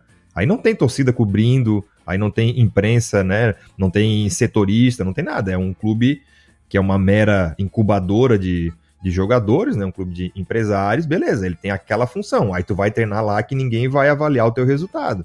Agora, escolheu treinar um time de massa, cara, vai ter que ouvir. Vai ter que ouvir com certeza. Uh, o rapaziada do Isto é Havaí acha que o ST ali é um saudações tricolores, deve ser torcedor do Fluminense. Ah, então, obrigado aí, já foi, já foi falado. Uh, quem mais tá aqui? O, o segundo o André Tarnovski, que diz nosso querido Adriano, o pagamento de 700 mil mensais, a cota da TV. Mas acho que a Folha do Havaí é mais do que 700 mil, hein? Enfim. É, a Ana Soares diz ela aqui, ó, os olhos do Borges, quando fala do Claudinei, brilham diferente. Ó, que... Brilham. Que... Inclusive, depois eu tenho uma pergunta sobre isso pro Borges, mais pra frente, se você me Não, permitir. pode fazer agora, pode fazer agora. Não, a pergunta pro Borges, que é sempre uma levanta-bola, né? Dá um carinho também, a gente pega no pé, mas dá o carinho. É, em que momento, e o pessoal do chat quer saber também, em que momento, Borges, que você percebeu que o Claudinei era um grande técnico de futebol? Qual foi o episódio ou o momento que você percebeu? Esse cara é muito bom. Foi naquela Série B de 2016, né? Quando ele organizou aquele time do Silas que estava caindo para a Série C. E aí ele rapidamente arrumou aquela defesa. E o Havaí acabou subindo naquele campeonato como, como segundo colocado, vice-campeão, a melhor campanha do Havaí. Foi ali que eu vi. Mas o primeiro jogo dele ele errou feio, Mozart. Eu acho que era Havaí e. Luverdense, será? Acho que é Havaí Luverdense aqui. Foi- Primeiro jogo Foi aqui. um gol de falta do Marquinhos no segundo tempo. Ele, o, o, ele estreia mais ou menos, né, lá no Maranhão, né, o Sampaio Correia, que foi o auxiliar Evando, que foi lá naquele, Isso.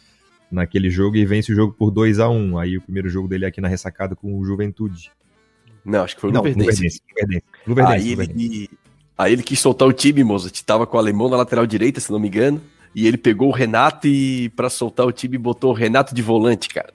E eu tava vendo o jogo assim, eu falei, puta, ele não conhece o time. O Renato ali não vai dar certo. E aí o, o time não andava, né? O corredor aberto ali pro alemão, o Renato de volante. E daqui a pouco o Renato toca no, acho que no Jutsu, e o Renato sai da dele e vai fazer a lateral, né? E aí o Renato cruza, saiu o gol do Havaí, se não me engano, o gol do Rômulo até. E aí eu percebi assim, cara, ele não conhece o elenco ainda, porque ele errou feio. Depois ele não repetiu mais aquilo, passou o Renato pro corredor ali, era um time bem organizado, mas foi um acesso sofrido, assim. A gente, pô, pegou o Tupi aqui na ressacada, tomamos um toque de bola do Tupi, então foi um um acesso... É, ganhamos, a gente ganhou no gol contra, foi um acesso sofrido, mas ali deu pra ver que era um cara, que era um cara muito bom já. Ô, beleza, beleza. Rapaz, então, o que, que acontece, né? Nós temos agora o jogo no sábado, né? O Havaí joga é, na ressacada aí, de novo, vai ter mais uma partida no estado da ressacada, no sábado, às 16h30. Havaí e Remo, o grande Remo, de volta aí à segunda divisão. A rodada abre na sexta-feira, né? Com Brasil de Pelotas e Goiás. No sábado, então, Havaí e Remo, Vasco e CRB. Guarani e Ponte Preta, o clássico lá de Campinas, ainda no sábado, Vitória e Brusque. Também no sábado, é, Operário e Cruzeiro e Sampaio Correia e Confiança.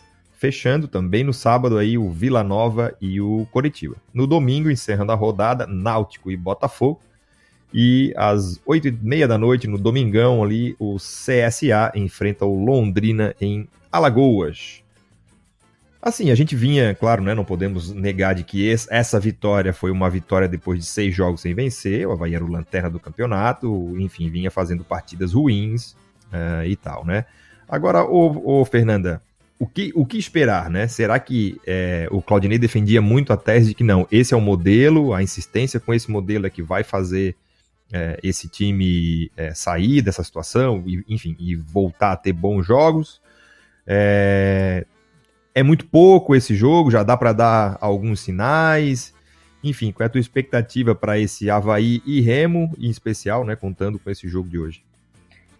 Então, Xavier, eu acho que ele vai meio que ser forçado a mudar um pouco, porque se confirmado a lesão do Getúlio, que eu acho que deve ser, porque a hora que o jogador bota a mão atrás da coxa ali é, e sai mancando daquele jeito, não é uma coisa assim muito.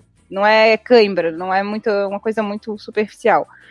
É, tem o Bruno Silva que levou o terceiro cartão amarelo, se não me engano, né? Então também tá fora da partida. E o Betão acho que volta. A princípio tá, né, o Betão tá, tá sendo especulado para voltar nesse jogo contra o Remo. Então, como vai ter algumas mudanças aí por lesão, eu acredito que ele vai ter que pensar talvez uma outra forma, né? Ou vai adaptar esses jogadores com essa mesma forma de jogar. Só que aí a chance de não dar certo, como a gente vem, vem comentando e vem falando. Porque se o Getúlio não vai, provavelmente vai o Jonathan. E, e se o Bruno Silva não vai, aí vai saber se ele vai colocar o, o, o Jean Martin ali no lugar para fazer, e aí fica aquele perigo que a gente sabe que, né, talvez o Jean Martin não, não, não, não atue tanto bloqueando ali como faz o Bruno Silva, como ele tem como, o Bruno Silva tem vindo de excelentes partidas, né? Então acho que contra o Remo, talvez a gente possa ver um pouco, um pouco mais, não tanta intensidade, não tanta posse de bola, apesar de jogar na ressacada. E, e, o Remo a gente vai ter que ver como é que vem, já que ele vem de longa viagem, né? Talvez o Júnior Dutra deles lá não, não viaje, então esteja um pouco mais fragilizado, mais cansado. E vai Eu viajar o Remo, olha. vai viajar.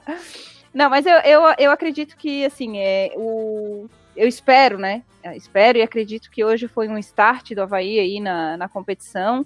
E, e acho que ach- achamos o caminho do gol novamente e acredito em mais uma vitória na- no, no sábado contra o Remo.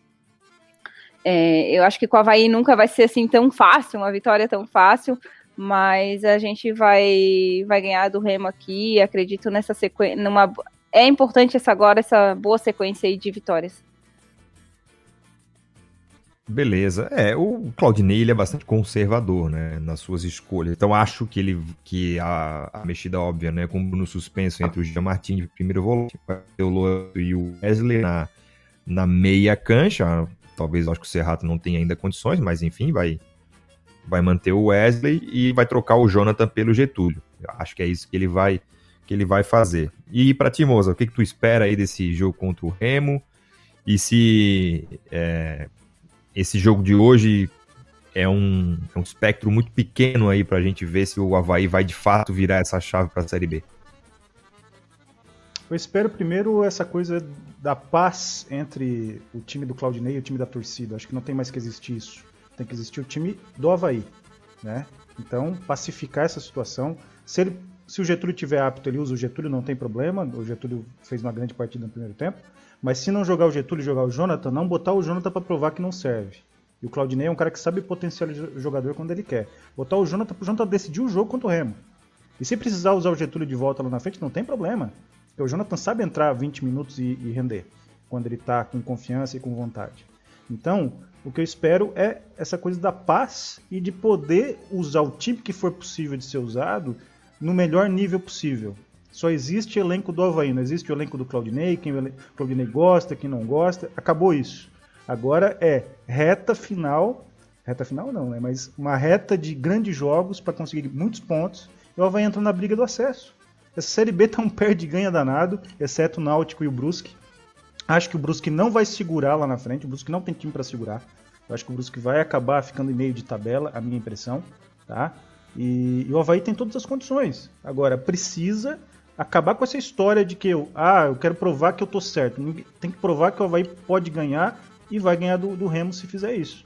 Né? Então essa coisa me incomoda muito. assim. Precisa escalar quem tiver apto e dar muita confiança, seja o jogador que ele tem um pouco mais de simpatia ou não. Tenho certeza que o Claudinei é maduro, experiente e competente para fazer isso. E vai fazer. Se ele fizer, faz três pontos contra o Remo e pega uma sequência. Pega o Goiás fora depois, não tem problema, vai ter todas as condições de ganhar do Goiás. O Goiás não é nenhum, nenhum timaço, tem seus problemas, tá? Então a gente pode ver um Havaí daqui para frente com todos os jogadores potencializados e ajudando, sejam os reservas, sejam os titulares, e eu acredito que isso está perto de acontecer.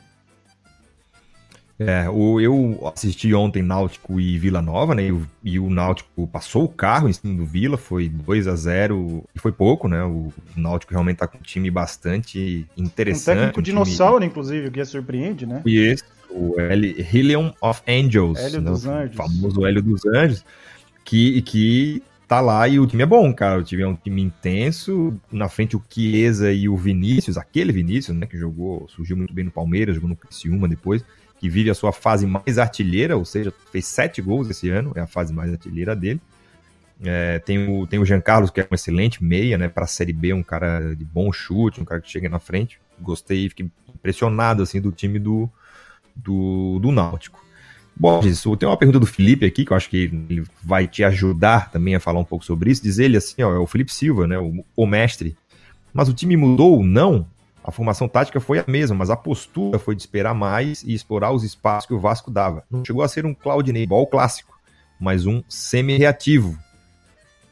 É mais ou menos por aí, Claudinei variou sobre isso e, e tu acha que ele vai manter essa, essa variação para os próximos jogos ou vai insistir no modelo?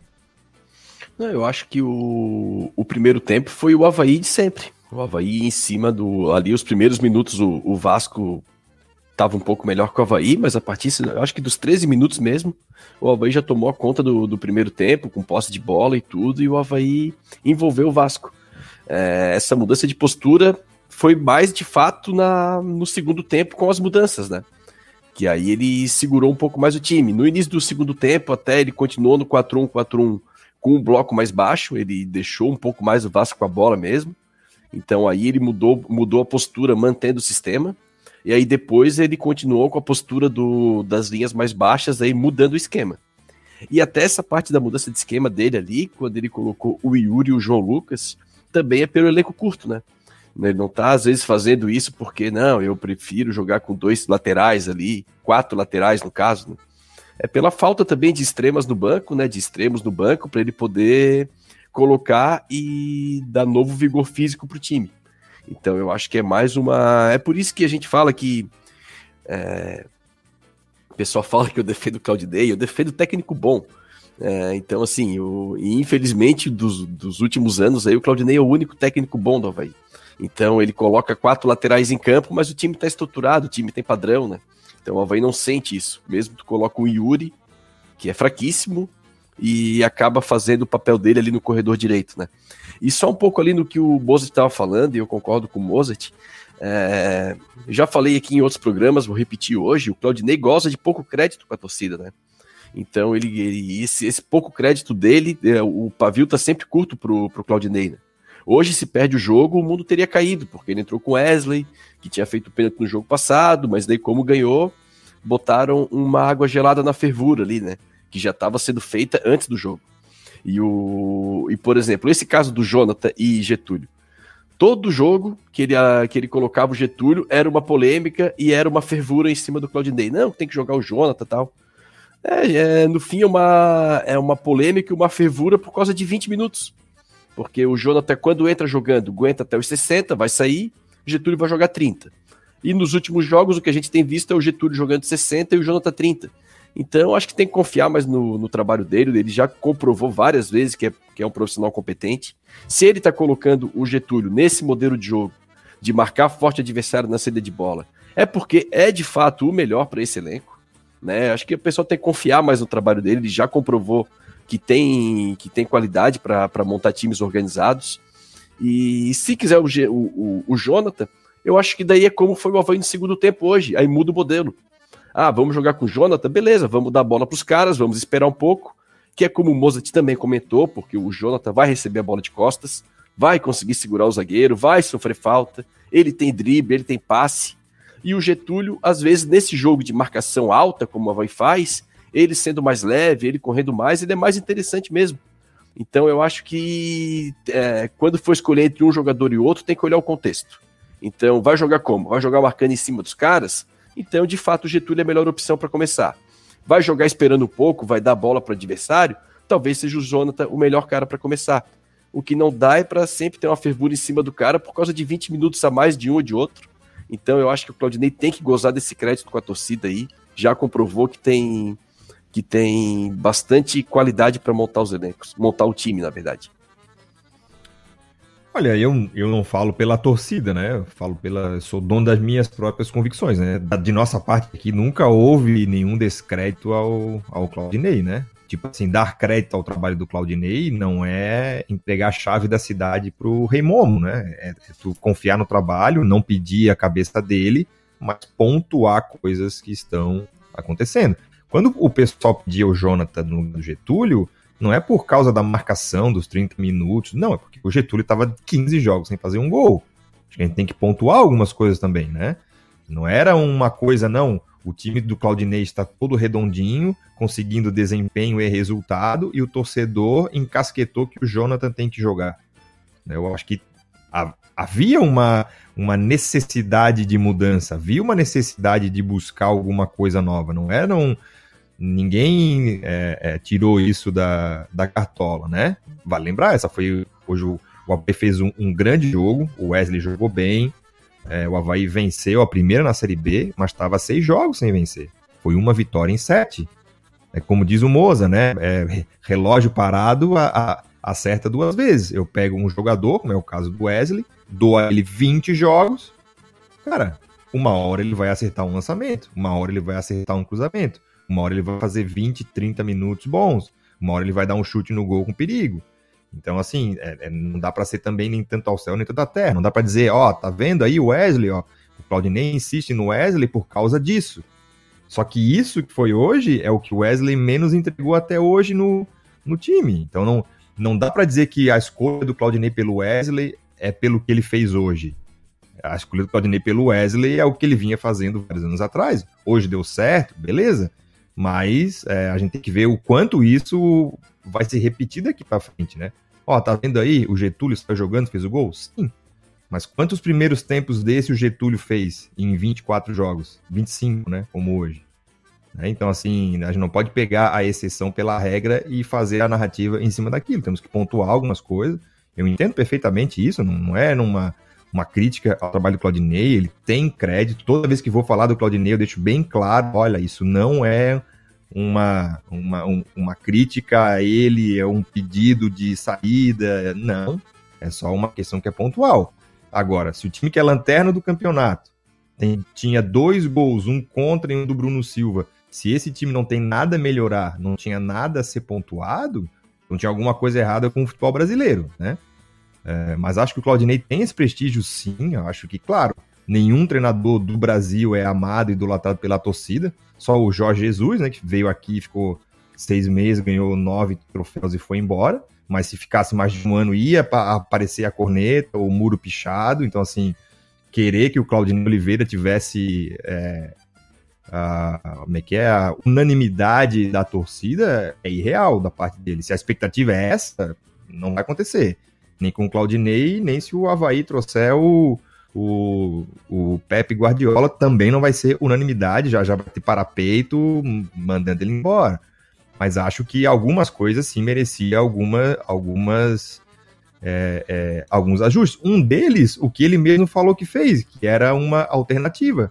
Quando ele bota o time um pouco mais para trás, arma duas linhas de quatro, explora a velocidade pelos lados, é uma mudança. É uma mudança. E era o que a gente vinha pedindo. Pô, será que vai manter o 4-1, 4-1, insistindo naquilo, ganhando, perdendo, não importa, é aquilo, é aquilo, é aquilo? Não. Tem momentos do jogo que dá para trocar, dá para tirar, o adversário encaixa menos, encaixa mais. Enfim, o, o, nosso papel, além de entender o que o Claudinei está querendo fazer, é analisar o que está acontecendo de fato, né? Ele sempre falava que colocava o Wesley para dar intensidade. Hoje deu, mas nos 20 jogos anteriores que ele entrou, não deu.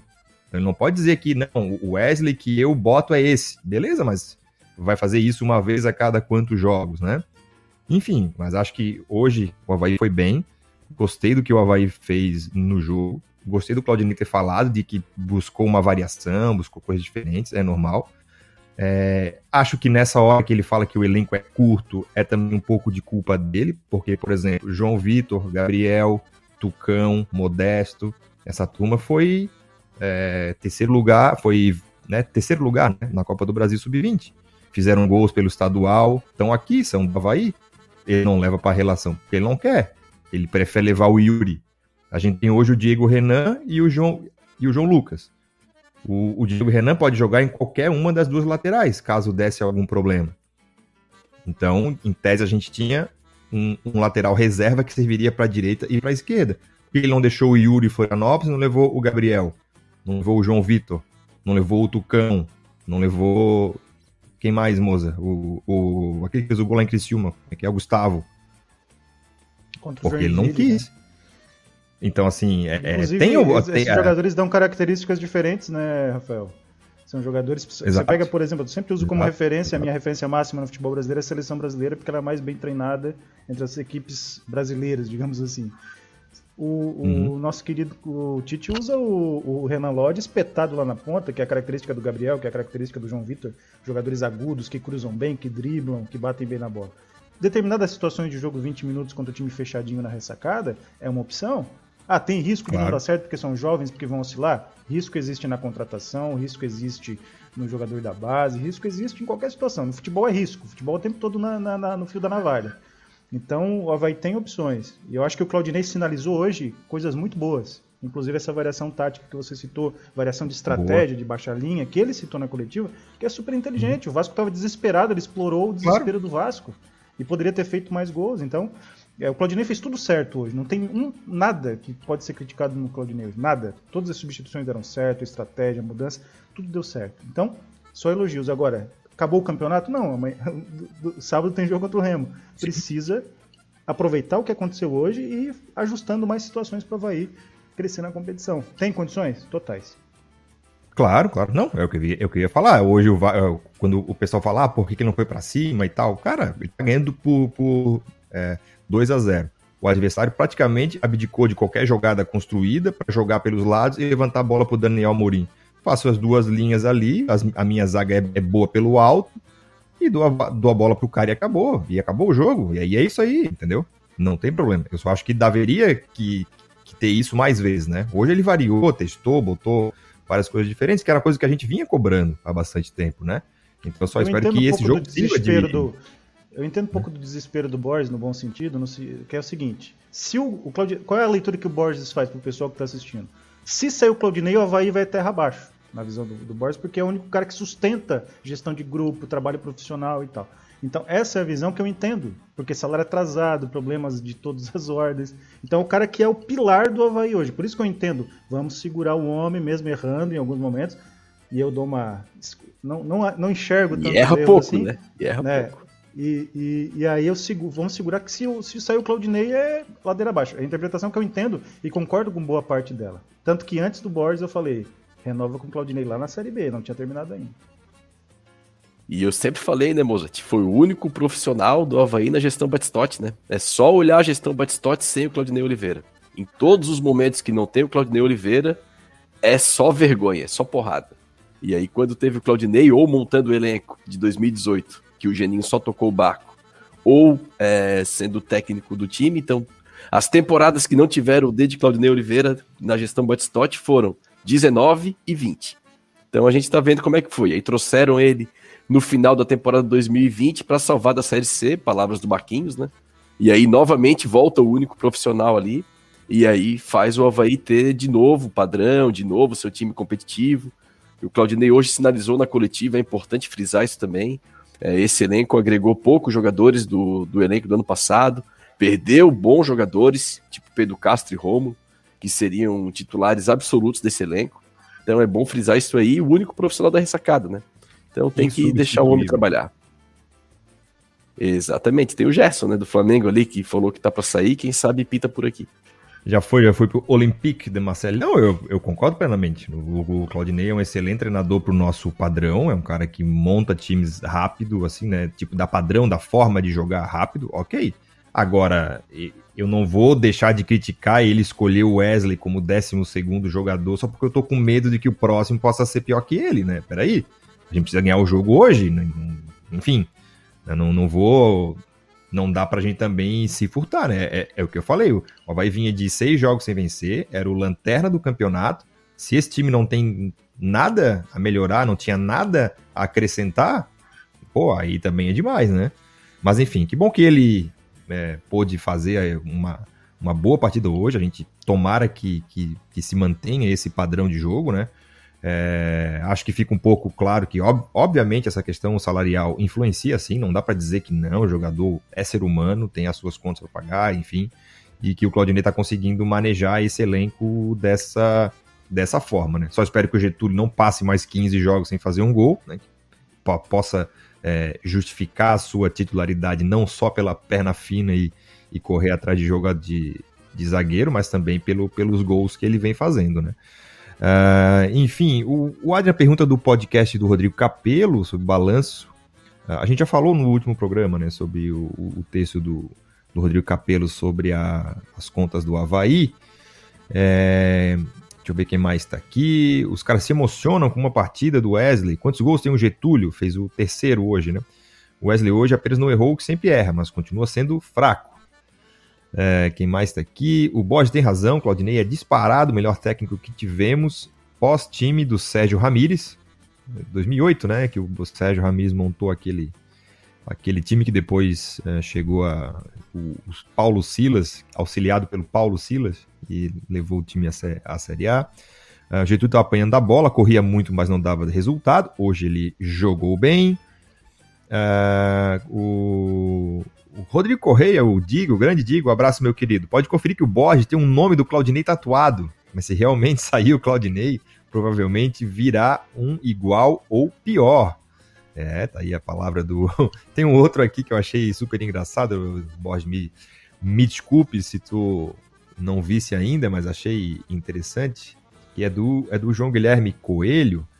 Cadê, cadê, cadê? Ele pergunta o que, que o Borges deu pro Claudinei no dia 12 de, no dia 12 de junho. Eu perdi aqui o, o comentário, mas enfim. Né? Não chega a ser um caso de amor, né, Borges? É mais um caso de admiração. Eu defendo bom trabalho, amigo. Hoje é o Claudinei. É, já tomei porrada aí quando eu defendi o Gilson Klein em 2015 também. Que aí o Gilson Klein mandava, Mozart, a trincheira aqui em 2015. era que o Kleina fazia. Em 2015 o Kleina era, era um cara razoável ainda. O Kleina fazia o Rômulo e o Anderson Lopes voltar com os laterais adversários aqui. Nossa, e era muita porrada. Atacante tem que atacar, como é que bota os caras para marcar? Aí agora é agora é o 9 que tem que marcar, né? Então agora, ah, não, o 9 tem que, tem que só fazer gol, tem que atacar. Não, tem que marcar também agora, amigo. O futebol mudou. Tá cada vez mais futebol de salão. E é impensável é. a gente ver um time de futebol de salão que o pivô não marque, né? Então, se o jogo tá mais rápido, se os zagueiros estão saindo tocando dentro da área, se o time adversário está começando a jogada na pequena área defensiva dele, o teu 9 tem que marcar muito, amigo. Tem que marcar muito. Então eu, eu, é, eu concordo, com, essa ideia de atacantes nenhum... marcadores. Não, eu também concordo. E, em nenhum momento a minha, a minha defesa que eu fiz pelo Jonathan é de que o Jonathan alugue uma cadeira de praia e fique lá esperando a bola, né? Só que há jeitos e jeitos de se ganhar o jogo. E a gente tá vendo vários times aí que estão ganhando desse jeito. Eu falei aí o, o Náutico, o Náutico é o líder do, do campeonato e tem na frente o Chiesa, que só dá trote. é outro modelo, né? É outro modelo. Mas Esse é, é exatamente outro tem modelo. Discutir, quer pedir o tem Jonathan, tem que trazer junto a né? mudança de modelo.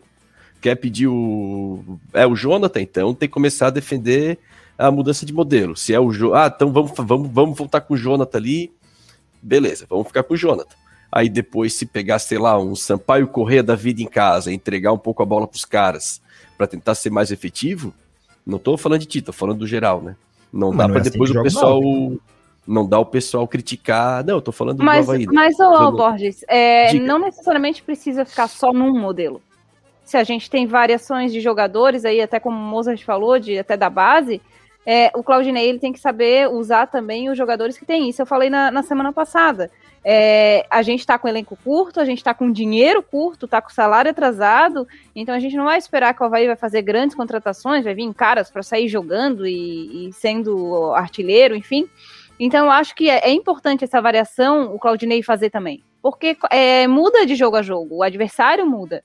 Então a, até a própria leitura durante o jogo pode mudar. Então é importante sim ter, ter essa variação. Então, ah, tá, é o, é o Jonathan que vai, porque, sei lá, o Getúlio recebeu o terceiro amarelo. Então vamos mudar o, o, o, jogo, vamos fazer a bola chegar, porque se chega no Jonathan, ele sabe o que fazer com a bola.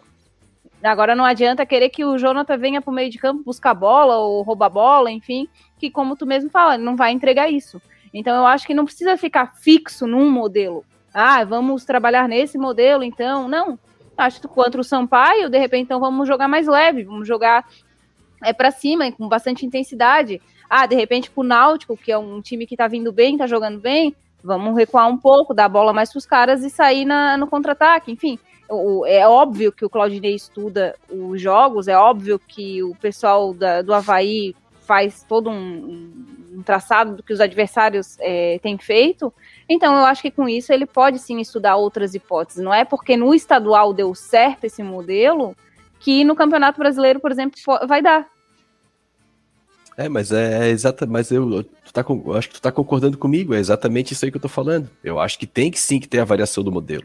Eu só acho que junto com a, a quando a gente pede para mudar um jogador e esse, esse jogador vai é, tem características diferentes do outro, é, vou tentar usar um exemplo. É tipo, tu vê um time jogar num jogo posicional. Ah, como é que joga o time? Com posse? Ah, não, joga com saída de três, dois caras na frente e cinco caras em cima da linha de defesa adversário. Beleza, o time. Essa é a proposta do treinador. Eu não posso ver essa proposta do treinador e começar a criticar que o, que o extremo da esquerda não está fechando, se movimentando e fechando como segundo atacante, porque não faz parte daquele modelo, né? Então eu acho que para fazer uma crítica, é, eu tento fazer isso, pelo menos, quando é para fazer uma crítica, eu tenho que primeiro entender é, qual que é o modelo proposto pelo técnico. Beleza, então identifiquei o modelo. Se ele joga no jogo posicional, como eu dei o exemplo, eu não posso pedir essa movimentação dos caras da frente e troca de posição, que não é o modelo dele, né? Então, quando eu falo que a, a, sobre a escolha dele do Getúlio, eu acho que é uma polêmica que é um pouco exagerada, é porque é dentro desse modelo. Se ele se propõe a jogar com sete jogadores, como ele tem feito muitas vezes, no campo do adversário, na saída de bola, o nove dele tem que ter essa característica de ser leve e de dar bote nos caras. Se ele, beleza, vamos trocar o nove, porque realmente eu também não acho, vou deixar isso bem claro, eu acho o Jonathan muito mais jogador que o Getúlio, muito mais jogador que o Getúlio. Inclusive o Getúlio de nove não é nem um cara que eu, que eu gosto. Eu até prefiro o Getúlio Eles aberto podem jogar direita. juntos, inclusive. Podem jogar juntos. Isso. Eu até prefiro o Getúlio de segundo atacante pela direita, é, fazer fazendo o no corredor ali. do jogo. Ele fez isso no Exatamente. último jogo. Exatamente. Usou a bola, Agora- se não faz o jogo, faz o gol. Exatamente, a jogada foi boa dele. Foi jogada de, de força, né? Então, assim, ah, não, então vamos botar o Jonathan, beleza, vamos botar o Jonathan. Mas daí a gente entende que com o Jonathan, esse modelo não funciona tão bem. Então, eu acho que essa variação é interessante. O que eu discordo é que às vezes o pessoal quer manter é, a posse, quer manter essa intensidade na saída de bola dos caras e também quer o Jonathan. Então, assim, são, é que não dá para ter tudo. Meu ponto é esse. Então, vamos Mas jogar não com o precisa Jonathan. criticar na coletiva, é isso que eu também Claro, pego no pé. sem dúvida, Você na sem coletiva defende Sem o Dutra, por exemplo, o Dutra não funciona em nenhum modelo, por exemplo. O Uhum. Dutra nem no modelo de agressividade. Nem aberto também, nenhum. nem aberto. O Ronaldo não funcionava em nenhum modelo. Ele Agora, o é- Getúlio o- funciona no modelo. O Getúlio é mais jogador que o Dutra hoje, né? Sim, sim. Sim, o E aí, Dutra né, apanha né? da bola, né, gente? O Dutra, ele não consegue. A bola bate na canela, ele não sabe nem o que fazer. O Dutra também tenho dúvida se faria o gol. Se bem que ele fez com a É. Operário. Mas eu também, o meu- na fase que tá, eu tinha dúvida também. E o meu ponto é justamente esse, eu sou a favor da variação, eu acho que tem que ter essa variação. Agora tem que entender o modelo. Então, assim, ah, vamos botar. Pô, quando, como botou o Jonathan hoje, eu acho que fez, foi correto hoje. Foi correto, ele alterou o modelo, botou o Jonathan, o time melhorou, é, o Jonathan segurou bastante bola. Então, eu acho que a crítica tem que vir dentro do modelo do treinador. Se ele tá querendo marcar os caras lá em cima, e eu gosto de ver também. Assim, ó, pessoalmente, eu, eu, eu, se eu pudesse escolher, eu gosto das duas linhas de quatro, bloco mais baixo, menos posse e um time mais objetivo. Mas isso é meu gosto pessoal. Eu não posso dizer que esse modelo do Claudinei de marcando os caras lá em cima não é legal de ver também. Então eu acho que tem beleza em tudo, né? Mas eu acho que a crítica entre quem vai escolher para ser o 9 tem que ser inserida dentro do modelo. Ah, não, vou jogar com o Jonathan, eu prefiro o Jonathan, não vai jogar o Getúlio. Então vamos jogar outro modelo. Esse é meu ponto. Sim, mas É, assim, é que, é, mas, é- mas é que, ô, Borges, é, esse modelo defendido pelo Cadinei com unhas e dentes é um que tem uma vitória em sete jogos. O modelo não estava funcionando. Eu acho que também partia daí a crítica das pessoas. Não era Não. simplesmente a troca do Jonathan pelo, pelo, pe- pelo Getúlio. Não era isso. Era que o, a gente estava vendo que o Havaí tinha uma posse de bola estéreo. O Havaí terminava com 15, 16 é, chutes a gol, dois na direção do gol. O Havaí estava tomando pressão dos adversários. O Havaí, enfim, é, é, não era simples. É claro que talvez isso era simbolizado pela questão do Jonathan e do Jô, do, do Getúlio, pelo, pela questão do centroavante, e que quando havia qualquer mudança nesse sentido, e era a entrada do Jonathan, ele fazia gol, ele metia uma bola na trave, ele criava chance. Então, simbolizava isso. Mas o, o, o contexto maior era de que esse modelo não estava funcionando. O torcedor não estava pegando no pé do Claudinei, não. É, é que eu, é que eu tô falando. eu- não é que eu tô querendo ver o copo meio, meio vazio, mas assim, o Havaí era o lanterna do campeonato. O Havaí, que a- com, com esses dois gols de hoje do, do, do jogo do Vasco, o Havaí tem a média de um gol por jogo. São 25 gols em 25 jogos. Então, assim, não é que esse modelo do Claudinei estava dando super certo, o Havaí conquistando resultado e desempenho, e o torcedor é chato porque não consegue ver o Getúlio no lugar do Jonathan. Não, havia mais coisas a melhorar. Então é isso. E, e- e, por exemplo, o que ele fez no segundo tempo é, resolve bastante isso. Ele mudou, mexeu as peças, viu que dá para jogar fez contra o- na frente. Mas Entendeu? ele- é, é que eu acho que eu, eu, eu, eu discordo que o modelo não estava dando certo. É, eu discordo. Eu acho que fez dois jogos duríssimos com o Atlético Paranaense. É um time que está o bem acima da gente. Não, mas daí eu não, eu não vou falar do resultado, eu vou falar do jogo, né? Se comentar resultado, eu não preciso ver o jogo. Eu acho que fez dois jogos fortes com o Atlético Paranaense, jogos que o modelo é, foi bom, bem executado. É, eu acho que o primeiro jogo com Curitiba, para mim, foi o pior jogo do Havaí na Série A, mas veio na, veio na ressaca do título estadual, que foi um título que o Havaí ganhou com sobras. O Havaí ganhou bem o estadual. Quando pegou Brusque e pegou Chapecoense, eu achei que o Havaí foi superior aos dois na fase final, bem superior até. E aí depois fez dois jogos duros com o Atlético Paranaense. O pior jogo foi o de Curitiba, com certeza, que o Havaí ainda poupou jogadores. Depois o Havaí pegou a bola, eh, o Vila Nova aqui. O Havaí fez um bom jogo contra o Vila Nova. Ele mudou o modelo durante o jogo. Foi quando o Vila Nova cresceu, que ele botou Jonathan e Valdívia, ele foi para duas linhas de quatro. O Vila cresceu, então ele já alterou o modelo lá. É que não deu certo, hoje deu. E aí depois teve o jogo com o Brusque, esse sim, um jogo muito ruim, mas e hoje voltou o Havaí bem no jogo de novo. Então, assim, são, eu acho que o único jogo da temporada ruim do Havaí, ruim mesmo, foi esse de Curitiba e o jogo do Brusque em casa agora. Nos outros, eu acho que o modelo estava ok. E ele tem alterado esse modelo. Hoje não foi a primeira vez. Hoje Não, deu certo. A questão, a questão não é só o resultado, Borges, é que também há resultados dentro do resultado. E o resultado que é fazer um gol por jogo mostra al- alguma coisa. Não vai dar, a gente não vai chegar em nenhum Sim. lugar fazendo um gol por jogo. O que time é fraco. dizer. O time não é bom. Então- Então, assim, vai ter. é o- não é só o modelo que explica isso. Explica o Lourenço ter jogado Série C ano passado. Explica o Vinícius Leite ter vindo da Série C. Explica Ah, o Getúlio quem- não ter jogado. quem- só terminar, tem só terminar, eu já passo Série A? pra ti. Não, já vou, te- já vou te devolver. O que explica também a falta de gols não é o modelo. Olhar só para o modelo e explicar a falta de gols, eu, eu discordo. Eu acho que o que explica a falta de gols também é a qualidade individual dos caras. Então, assim, também na hora do último passe, às vezes cria superioridade, o modelo é feito, o treinamento é feito, eu penso assim, para que tu tenha é, superioridade numérica em determinados momentos do jogo. E aí, se o teu, o teu jogador toma a decisão errada, quando e hoje a Fernanda lembrou bem, teve várias bolas de contra-ataque que a decisão foi tomada errada, quando o Havaí tinha superioridade contra o Vasco e poderia ter criado uma chance, passa também pela qualidade individual. Então a gente tem o Renato, por exemplo, que só jogou no Havaí.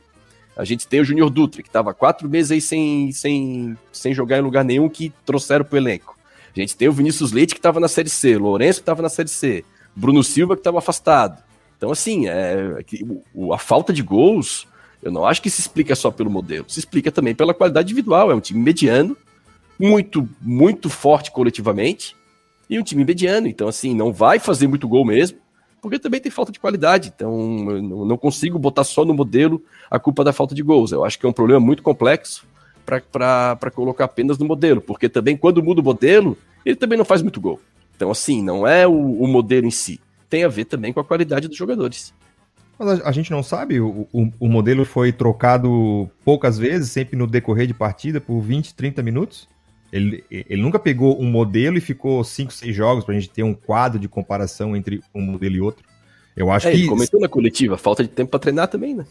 Ué, mas ele teve 17 dias entre as quartas de final e a semifinal contra o Brusque. Por que que ele não treinou um modelo alternativo? Eu Quer dizer que o até ele calen- treinou. Cadê? Que nunca botou? Só. Botou hoje, botou contra o Vila, então ele já tá Não, mas- sinalizando que vai jogar Mas com duas linhas diferentes. Não, mas já são diferentes, porque contra o Vila era um modelo, hoje foi outro modelo. Não, tá, o, o- mudou a postura, né? Contra Então, o Vila, o Havaí também. Mudou. Então é o que eu quero dizer o o seguinte, assim, ó, há, há o problema do modelo. É, é- é- é- o que eu quero dizer é o seguinte, assim, ó, se tu for aparando arestas, tu vai aparar aresta de todos os times e de todo mundo junto. Porque é o seguinte, ontem o Goiás ganhou o... Quem me, me ajuda, moça? O CRB? O Goiás ontem ganhou o CRB CRB. com Elvis na frente, Aleph Manga, que estava no Madureira, na Série D, e o Bruno Mezenga, que estava no, no, na Ferroviária de Araraquara, na Série D. E é o terceiro colocado da Série B.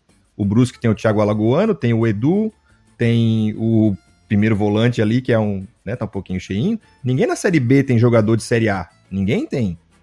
O, o time da Havaí é limitado tecnicamente, como todos são. Então, assim, não adianta. é, eu entendo isso, eu entendo tudo isso. Agora, que também há as escolhas do Claudinei e o jeito que ele escolhe jogar nesse contexto de fazer pouco- poucos gols, também existe. Porque ele se vangloriava de uma zaga que não tomava gols, mas de jogadores de série sem série. Aí, nesse caso, não conta. Quando ele não toma gol do Exílio Luz, do Próspera, do, do Metropolitano, né, que são jogadores sem série, aí não, mérito defensivo meu. Aí quando eu não faço gols, ah, demérito técnico do jogador que eu tenho que não tem nível para jogar no modelo que eu quero.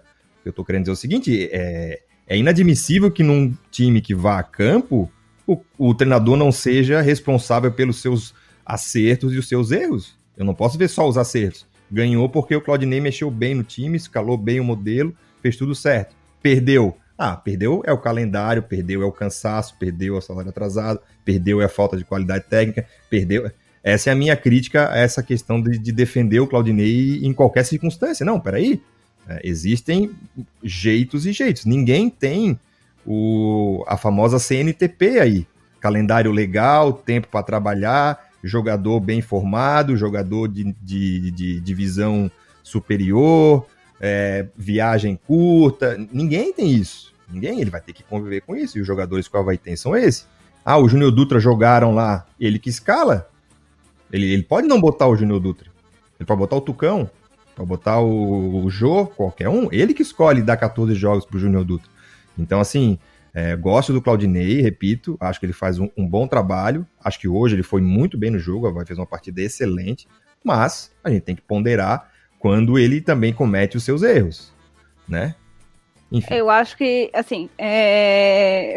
a gente pode ficar nisso aí o resto da noite, que a gente já sabe, vamos dizer assim, a opinião do Borges, que é muito mais defensiva do Claudinei, entendo as questões que ele levanta, sei realmente que o Havaí, é, muitas vezes, tecnicamente, toma decisões muito erradas, é erro de passe, é erro de domínio, enfim, mas isso também, aí eu concordo também com o Xavier, que isso na Série B tá cheio de time assim, tá cheio de times com jogadores de, desse nível, né? Então, e até para a Série B, o Havaí tem um elenco mais qualificado. Se a gente for elencar, o Havaí está em em posição? Quinto, sexto aí de, de elenco? De folha, eu acho que deve ser um dos primeiros. Não então... sei de primeiro, mas uh, aquele destaque lá do G1 botou como o favorito ao título, mas levava uma série de critérios. Não sei se entre eles tá É, um deles eu acho que era muitos jogos daí sem tomar gol e na, no estadual, né? O título, enfim, eu acho que por isso que o Havaí apareceu lá, lá em primeiro também. Mas o, a minha crítica principal ao Claudinei e, e pedir essa mudança de, de, de jogo, de estratégia, de uma outra opção, era porque na minha visão, o que eu estava vendo era improdutividade com esse modelo. Não só pela falta de gol, como diz o, o, o Borges. Ah, a gente tomou iniciativa, teve posse de bola, criamos 12 chances no gol, mas o goleiro dos caras fez umas defesas absurdas, a bola bateu na trave cinco vezes e não teve jeito. Podia jogar mais 90 minutos que não ia entrar naquele, naquele jogo. Isso acontece no futebol? Acontece. O Havaí fez isso, acho que uma vez com o Grêmio, que o Grêmio veio com tudo e a gente ganhou de 2 a 0 lá. Então é, é o futebol. Mas isso estava se, se tornando direto. Nesses seis jogos aí sem vencer, é, até em alguns da, da, da, da primeira parte do campeonato estadual estava acontecendo. Então, eu acho, eu acho que ficava com essa improdutividade, com essa posse de bola, mas sem ser objetivo, sem criar chances claras. E aí, é claro que reflete nos nossos atacantes que não fazem gol, né? Que acaba não surgindo tantas oportunidades. Então, eu acho que esse equilíbrio o Claudinei tá achando e ele precisa achar, e com os jogadores que ele tem. Ele vai ter que olhar para o elenco e vai ter que saber tirar daquele elenco ali o melhor para poder conseguir o acesso, ganhar jogos, enfim, não ficar na, na lanterna do Campeonato Brasileiro da Série B. Beleza. Moza, quer arrematar daí? Ah, eu acho que. É, tava desligado, achei que tava desligado. Eu entendo que o, assim, é uma situação que a gente tem se repetido o tempo inteiro, né, sobre achar soluções caseiras. Eu falo isso o tempo todo porque é o contexto do futebol brasileiro. Não permite contratar atleta para vestir a camisa e jogar. Né? E, e nas tentativas, repito, o Havaí não me parece o clube, nesse momento, entre a Série B e a Série A, mais competente para trazer soluções criativas de fora. O que é uma solução criativa de fora? Vou citar uma aqui. Até comentei com, com o Xavier no WhatsApp. É, o Vitória desclassificou o Internacional no Beira-Rio, que foi uma, uma, desclassificação do Internacional histórica e uma classificação histórica para o Vitória, com um jogador que veio do Atlético Mineiro, que é o Guilherme Santos, que foi artilheiro do Brasileiro Sub-20. Poderia estar no Havaí, por exemplo. O, o Havaí não deve nada para o Vitória, ah, mas o Vitória tem convênio com o Atlético. Você cria a demanda, você cria a situação incomodando, pedindo, conversando, negociando, criando um network. É assim que você faz relações dentro do futebol. Né? Se você ficar parado esperando que o Guilherme Santos vai se oferecer para jogar no Havaí, nunca vai acontecer.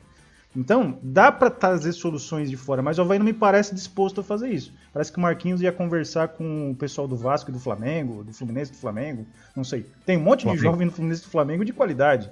Pode trazer um deles e resolver o problema do Havaí no meio-campo ou no ataque. Mas não me parece que isso vai acontecer. Se isso não vai acontecer, não adianta sofrer esperando é, contratações. Crie soluções caseiras. Quais são as soluções caseiras do Havaí? Algumas já estão sendo usadas há alguns minutos e outras estão no sub-23, no sub-20. Tem risco? Repito, tem. Mas você tem talento ali. Tem talento. Dá para notar que tem talento. Quando não tem talento, a gente fala. O Wesley é um jovem e eu não vejo tanto talento assim no Wesley, embora ele tenha feito um, um belo jogo hoje. Né? Quando o jogador sobe com dificuldade, o Tucão subiu e subiu mal com o Geninho. Era o Geninho, tem toda aquela questão do Geninho também, os seus problemas de potencializar jovem. Talvez o Tucão agora possa dar uma resposta melhor. É um jogador de força e velocidade, não vai esperar a técnica do Jonathan para matar uma bola que ele não tem. Agora, o que ele entrega de força e velocidade para jogar com linha baixa é fantástico. Agora, vai trazer um de fora do mesmo nível do Tucão? Não precisa. né? E mais pensando no médio e longo prazo, você pode gerar uma receita para o clube. E o Claudinei, se fizer isso, tem que bater no peito e dizer: deu retorno técnico e vai dar retorno financeiro para o. Como ele falou na coletiva hoje, um jogador desse, ele falou isso. Um jogador desse pode gerar receita para o clube. E pode. O Havaí está vivendo disso há bastante tempo. Né? Eu tenho inclusive informação, isso não é opinião. Não sei se isso vai gerar receita para o Havaí de mecanismo de solidariedade. Talvez não tanto assim. Mas tem uma informação que o Liverpool, de forma séria, inclusive com seu scout aqui no Brasil, está trabalhando, está vendo, está monitorando a situação do Rafinha. Isso vai gerar é, é, é, receita para o Havaí? Talvez gere. Não sei, não sei o, mecanismo que tem o Havaí, não domino. Do Gabriel a gente até tinha as informações.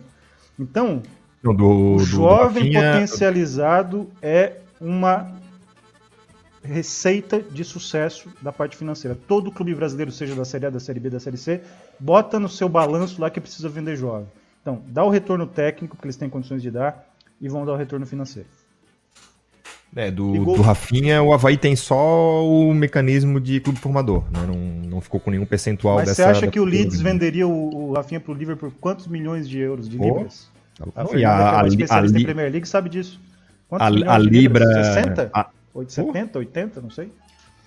Com a é, Libra que... a 76 reais? Porra. Dar Como é que foi a temporada dele querendo... no Leeds, Fernando? Você que acompanhou bem lá. Como é que foi a temporada dele no Leeds? Não, ele foi um dos principais jogadores do Leeds. Ele acabou como sendo o melhor jogador do Leeds da temporada. É, junto com o Harrison e com aquele que faz gol, fazia gol direto lá, que agora esqueci o nome, fugiu o nome. O é, mas Brentford, Não, acho que é o nome dele. O Brentford, isso aí. aí tem o Paul, o Harrison, o Ringo ah! e o McCarthy, né? isso, isso. E Agora, tem esse é, da, da seleção inglesa vai, também, né? Phillips, é, acho que é o nome. É, isso. Aí, e a minha esperança é que entre o City nessa jogada, porque eu queria ver o Rafinha lá, e aí botar os árabes para gastar um dinheirinho aí com a gente.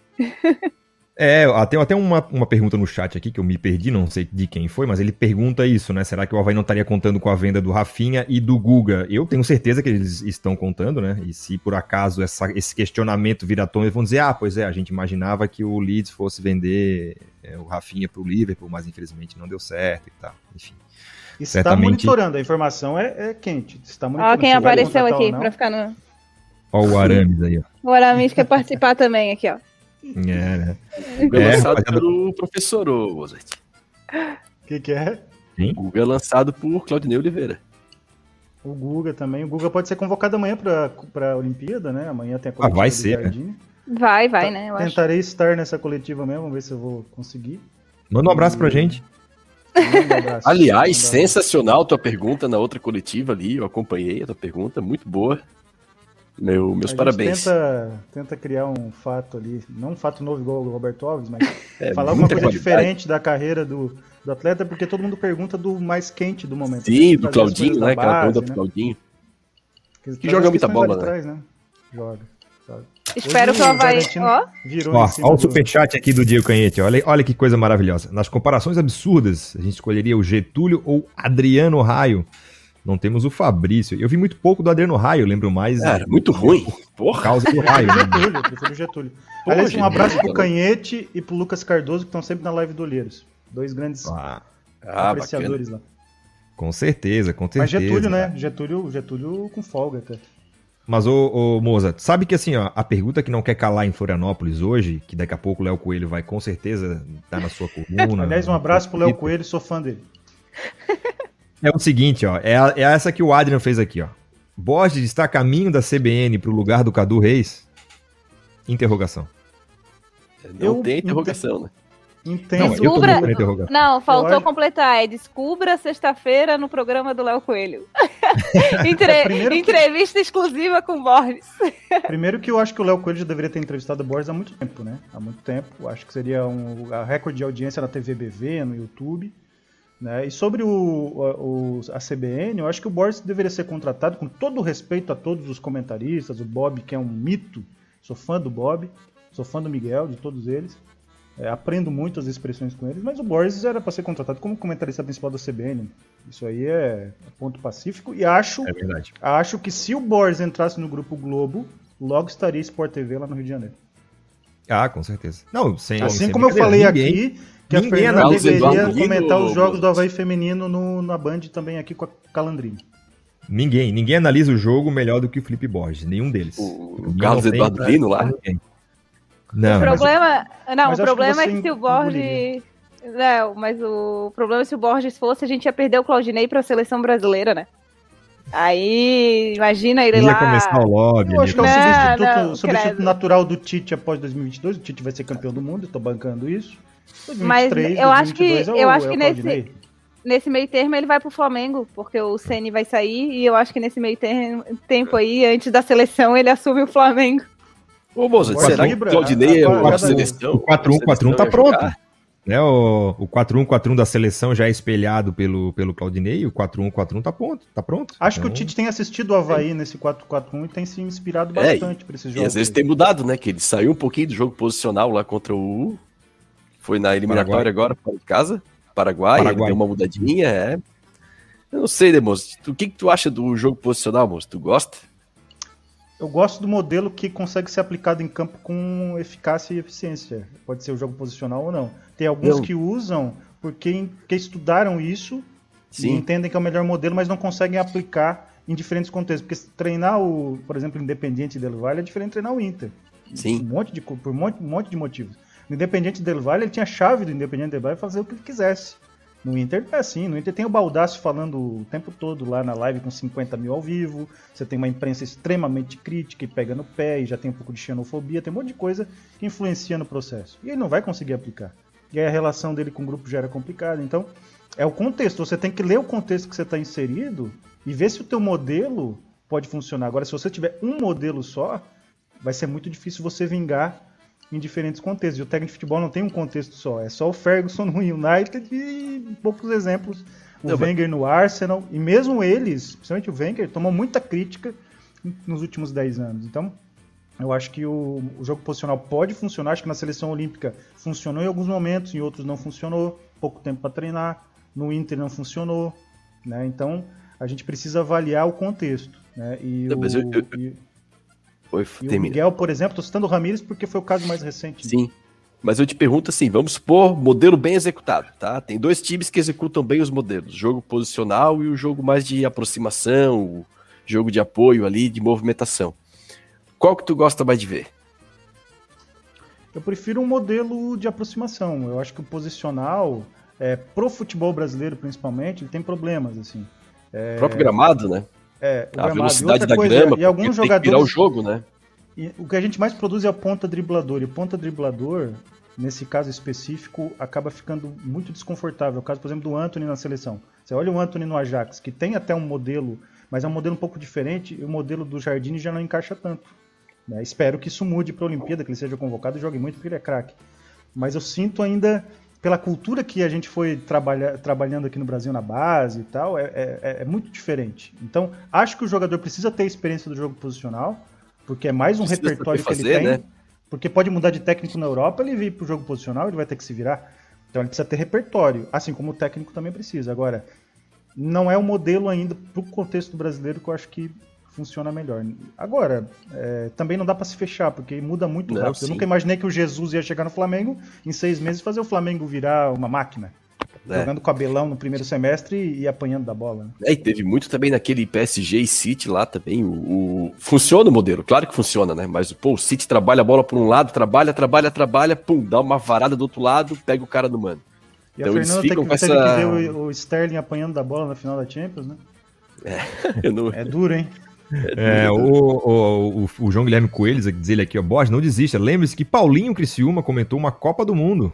É verdade, comentou mesmo, né? Paulinho Criciúma. O Thiago é, de Imbituba, aqui ele pergunta de reforços, ô Thiago, a única notícia de reforços é o Jean Kleber, que o próprio Claudinei na, na coletiva é, falou, né? É, tem a notícia de um outro lateral esquerdo, Diego Mato, se não me engano, que também está em negociação, é um lateral do Paysandu que está vindo. Tem o Danielzinho do Próspera, que veio pro Sub-23, que eu acho muito pouco provável, e é uma opinião minha, tá? Eu acho que ele vem pro time profissional, tanto ele quanto o Lecaros. Mas o que nós temos é isso, né? Eu, e para mim, eu sou da opinião da maioria que não traria ninguém. Inclusive, assim, sei lá, o é, contrato do, do Bruno vence em julho. Não renova. Se não tem dinheiro, não renova. Ah, quero que o Bruno vá embora. Não, não quero. Quero que ele fique até o final do ano. E é só um exemplo. Não sei se o, se o contrato do Bruno vai. Mas é que o Havaí tá devendo dois meses de salário e agora dia 20 fecha o terceiro. Daqui a pouco começa a rescisão na justiça, começa o jogador indo embora, começa. Enfim. É, prefiro que se arrume isso do que é, faça aquele famigerado efeito que todo mundo faz, né? Que faz a dívida, empurra pra, com a barriga e ano que vem a gente vê. Não se sabe. Temos essa notícia aí do, do Liverpool, mas e se, o, e se o Leeds não vende o Rafinha? E se o Atlético Mineiro não vende o Guga? A gente não pode jamais contar com essas duas contratações aí. Não dá para contar. Então, na minha opinião, eu não traria mais ninguém. Teria que, enquanto não acertar o salário, não traria mais ninguém. Quem mais tá aqui? O Felipe Matos pergunta a ele: qual o ataque mais tempestuoso, Adriano Raio ou Adriano Chuva? Chuva é melhor, foi bem melhor do que o Raio. O Chuva teve bons é. momentos no Juventude, Palmeiras. Bem melhor. É. O Adriano Raio, pra quem é, não lembra... O Raio é melhor, de, melhor que quem? Raio, é difícil né? já, né? É, isso, é. O Adriano Raio é um cara que ele era da base do São Paulo, né? E aí, num, num treino, caiu um raio dentro do campo e pegou nele. Isso, por isso que ele virou exatamente. o Adriano Raio. E tinha um outro Adriano muito famoso. Não, mas foram duas, não menores. foi só uma. O dele, a característica dele é que depois, pelo Figueirense, ele tomou mais um raio. Porra, sério? Sério, ele tomou dois. Aí ele veio provar em 2002 aqui. Horroroso. Porra. Jogador molenga.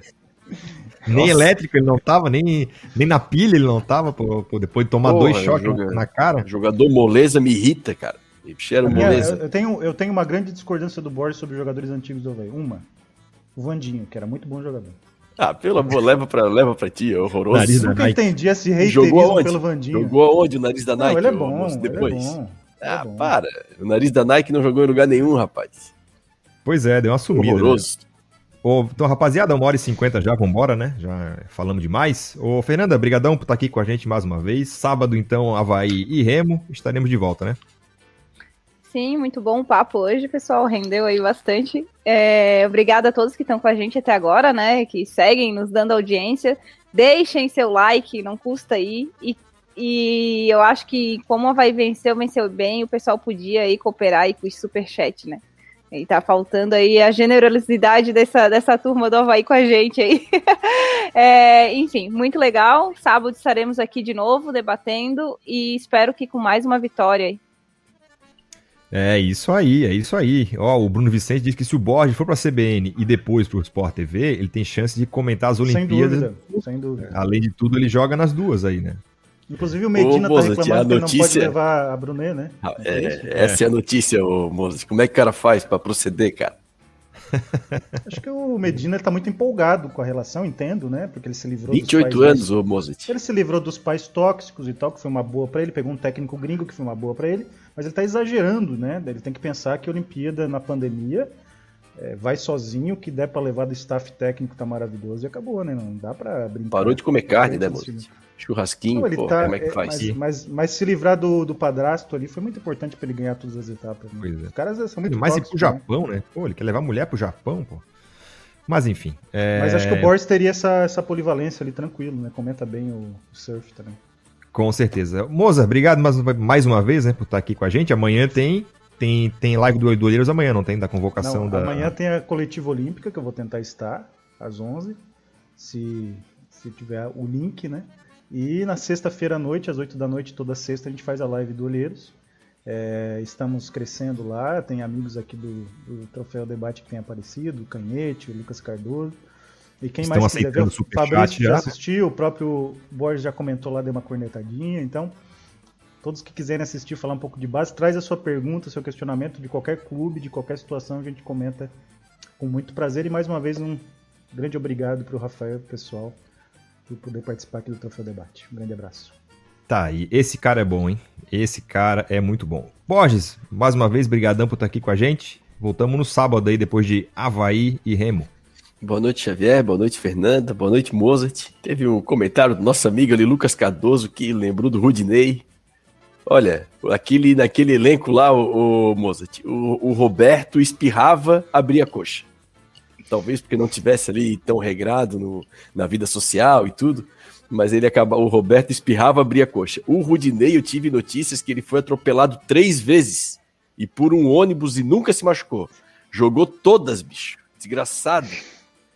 Era impressionante, cara. É igual o Márcio Rudy- Araújo, nunca, nunca se machuca, né? É, o pessoal falava que ele corria bastante e roubava a bola. Ele errava, entregava pros caras e roubava. Entregava e roubava. Impressionante. Genial, o Rudney. Ele entrega a bola pra ter bastante roubada de jogo. Mas você tá com bastante roubada de capa que bola. eu sei. Você tá com saudade do capa que eu sei. Ah, o Capinha, eu quero ver o lateral que vai vir, tá? Quero ver o lateral que vai vir aí, que pode ter sido uma injustiça com, com o nosso capa, que tem a que ganhou a camisa número 100, né, Mozart? Não sei se tu visse aquela camisa do capa. Sempre melhor a sem camisa me- a sem capa. Botaram o número 100 e o nome do capa embaixo, o marketing do Havaí sempre ligado, né? Sempre preocupado com a, com a imagem do clube, né? Usem a capa que Era- que é melhor. Sem, sem jogos, sem acertar um cruzamento, ele ganhou a camisa. Sem capa. Mas, Borges, brigadão mais uma vez por estar aqui com a gente. Valeu. Valeu, valeu, querido. Boa noite a todos. Então é isso aí, rapaziada. Final de mais um Troféu Debate. Voltamos no sábado, né? Depois de Havaí e Remo, para comentar aí. Tomara, né? Mais uma boa vitória do Leão, que hoje venceu primeiro na Série B, saiu lá da zona de rebaixamento.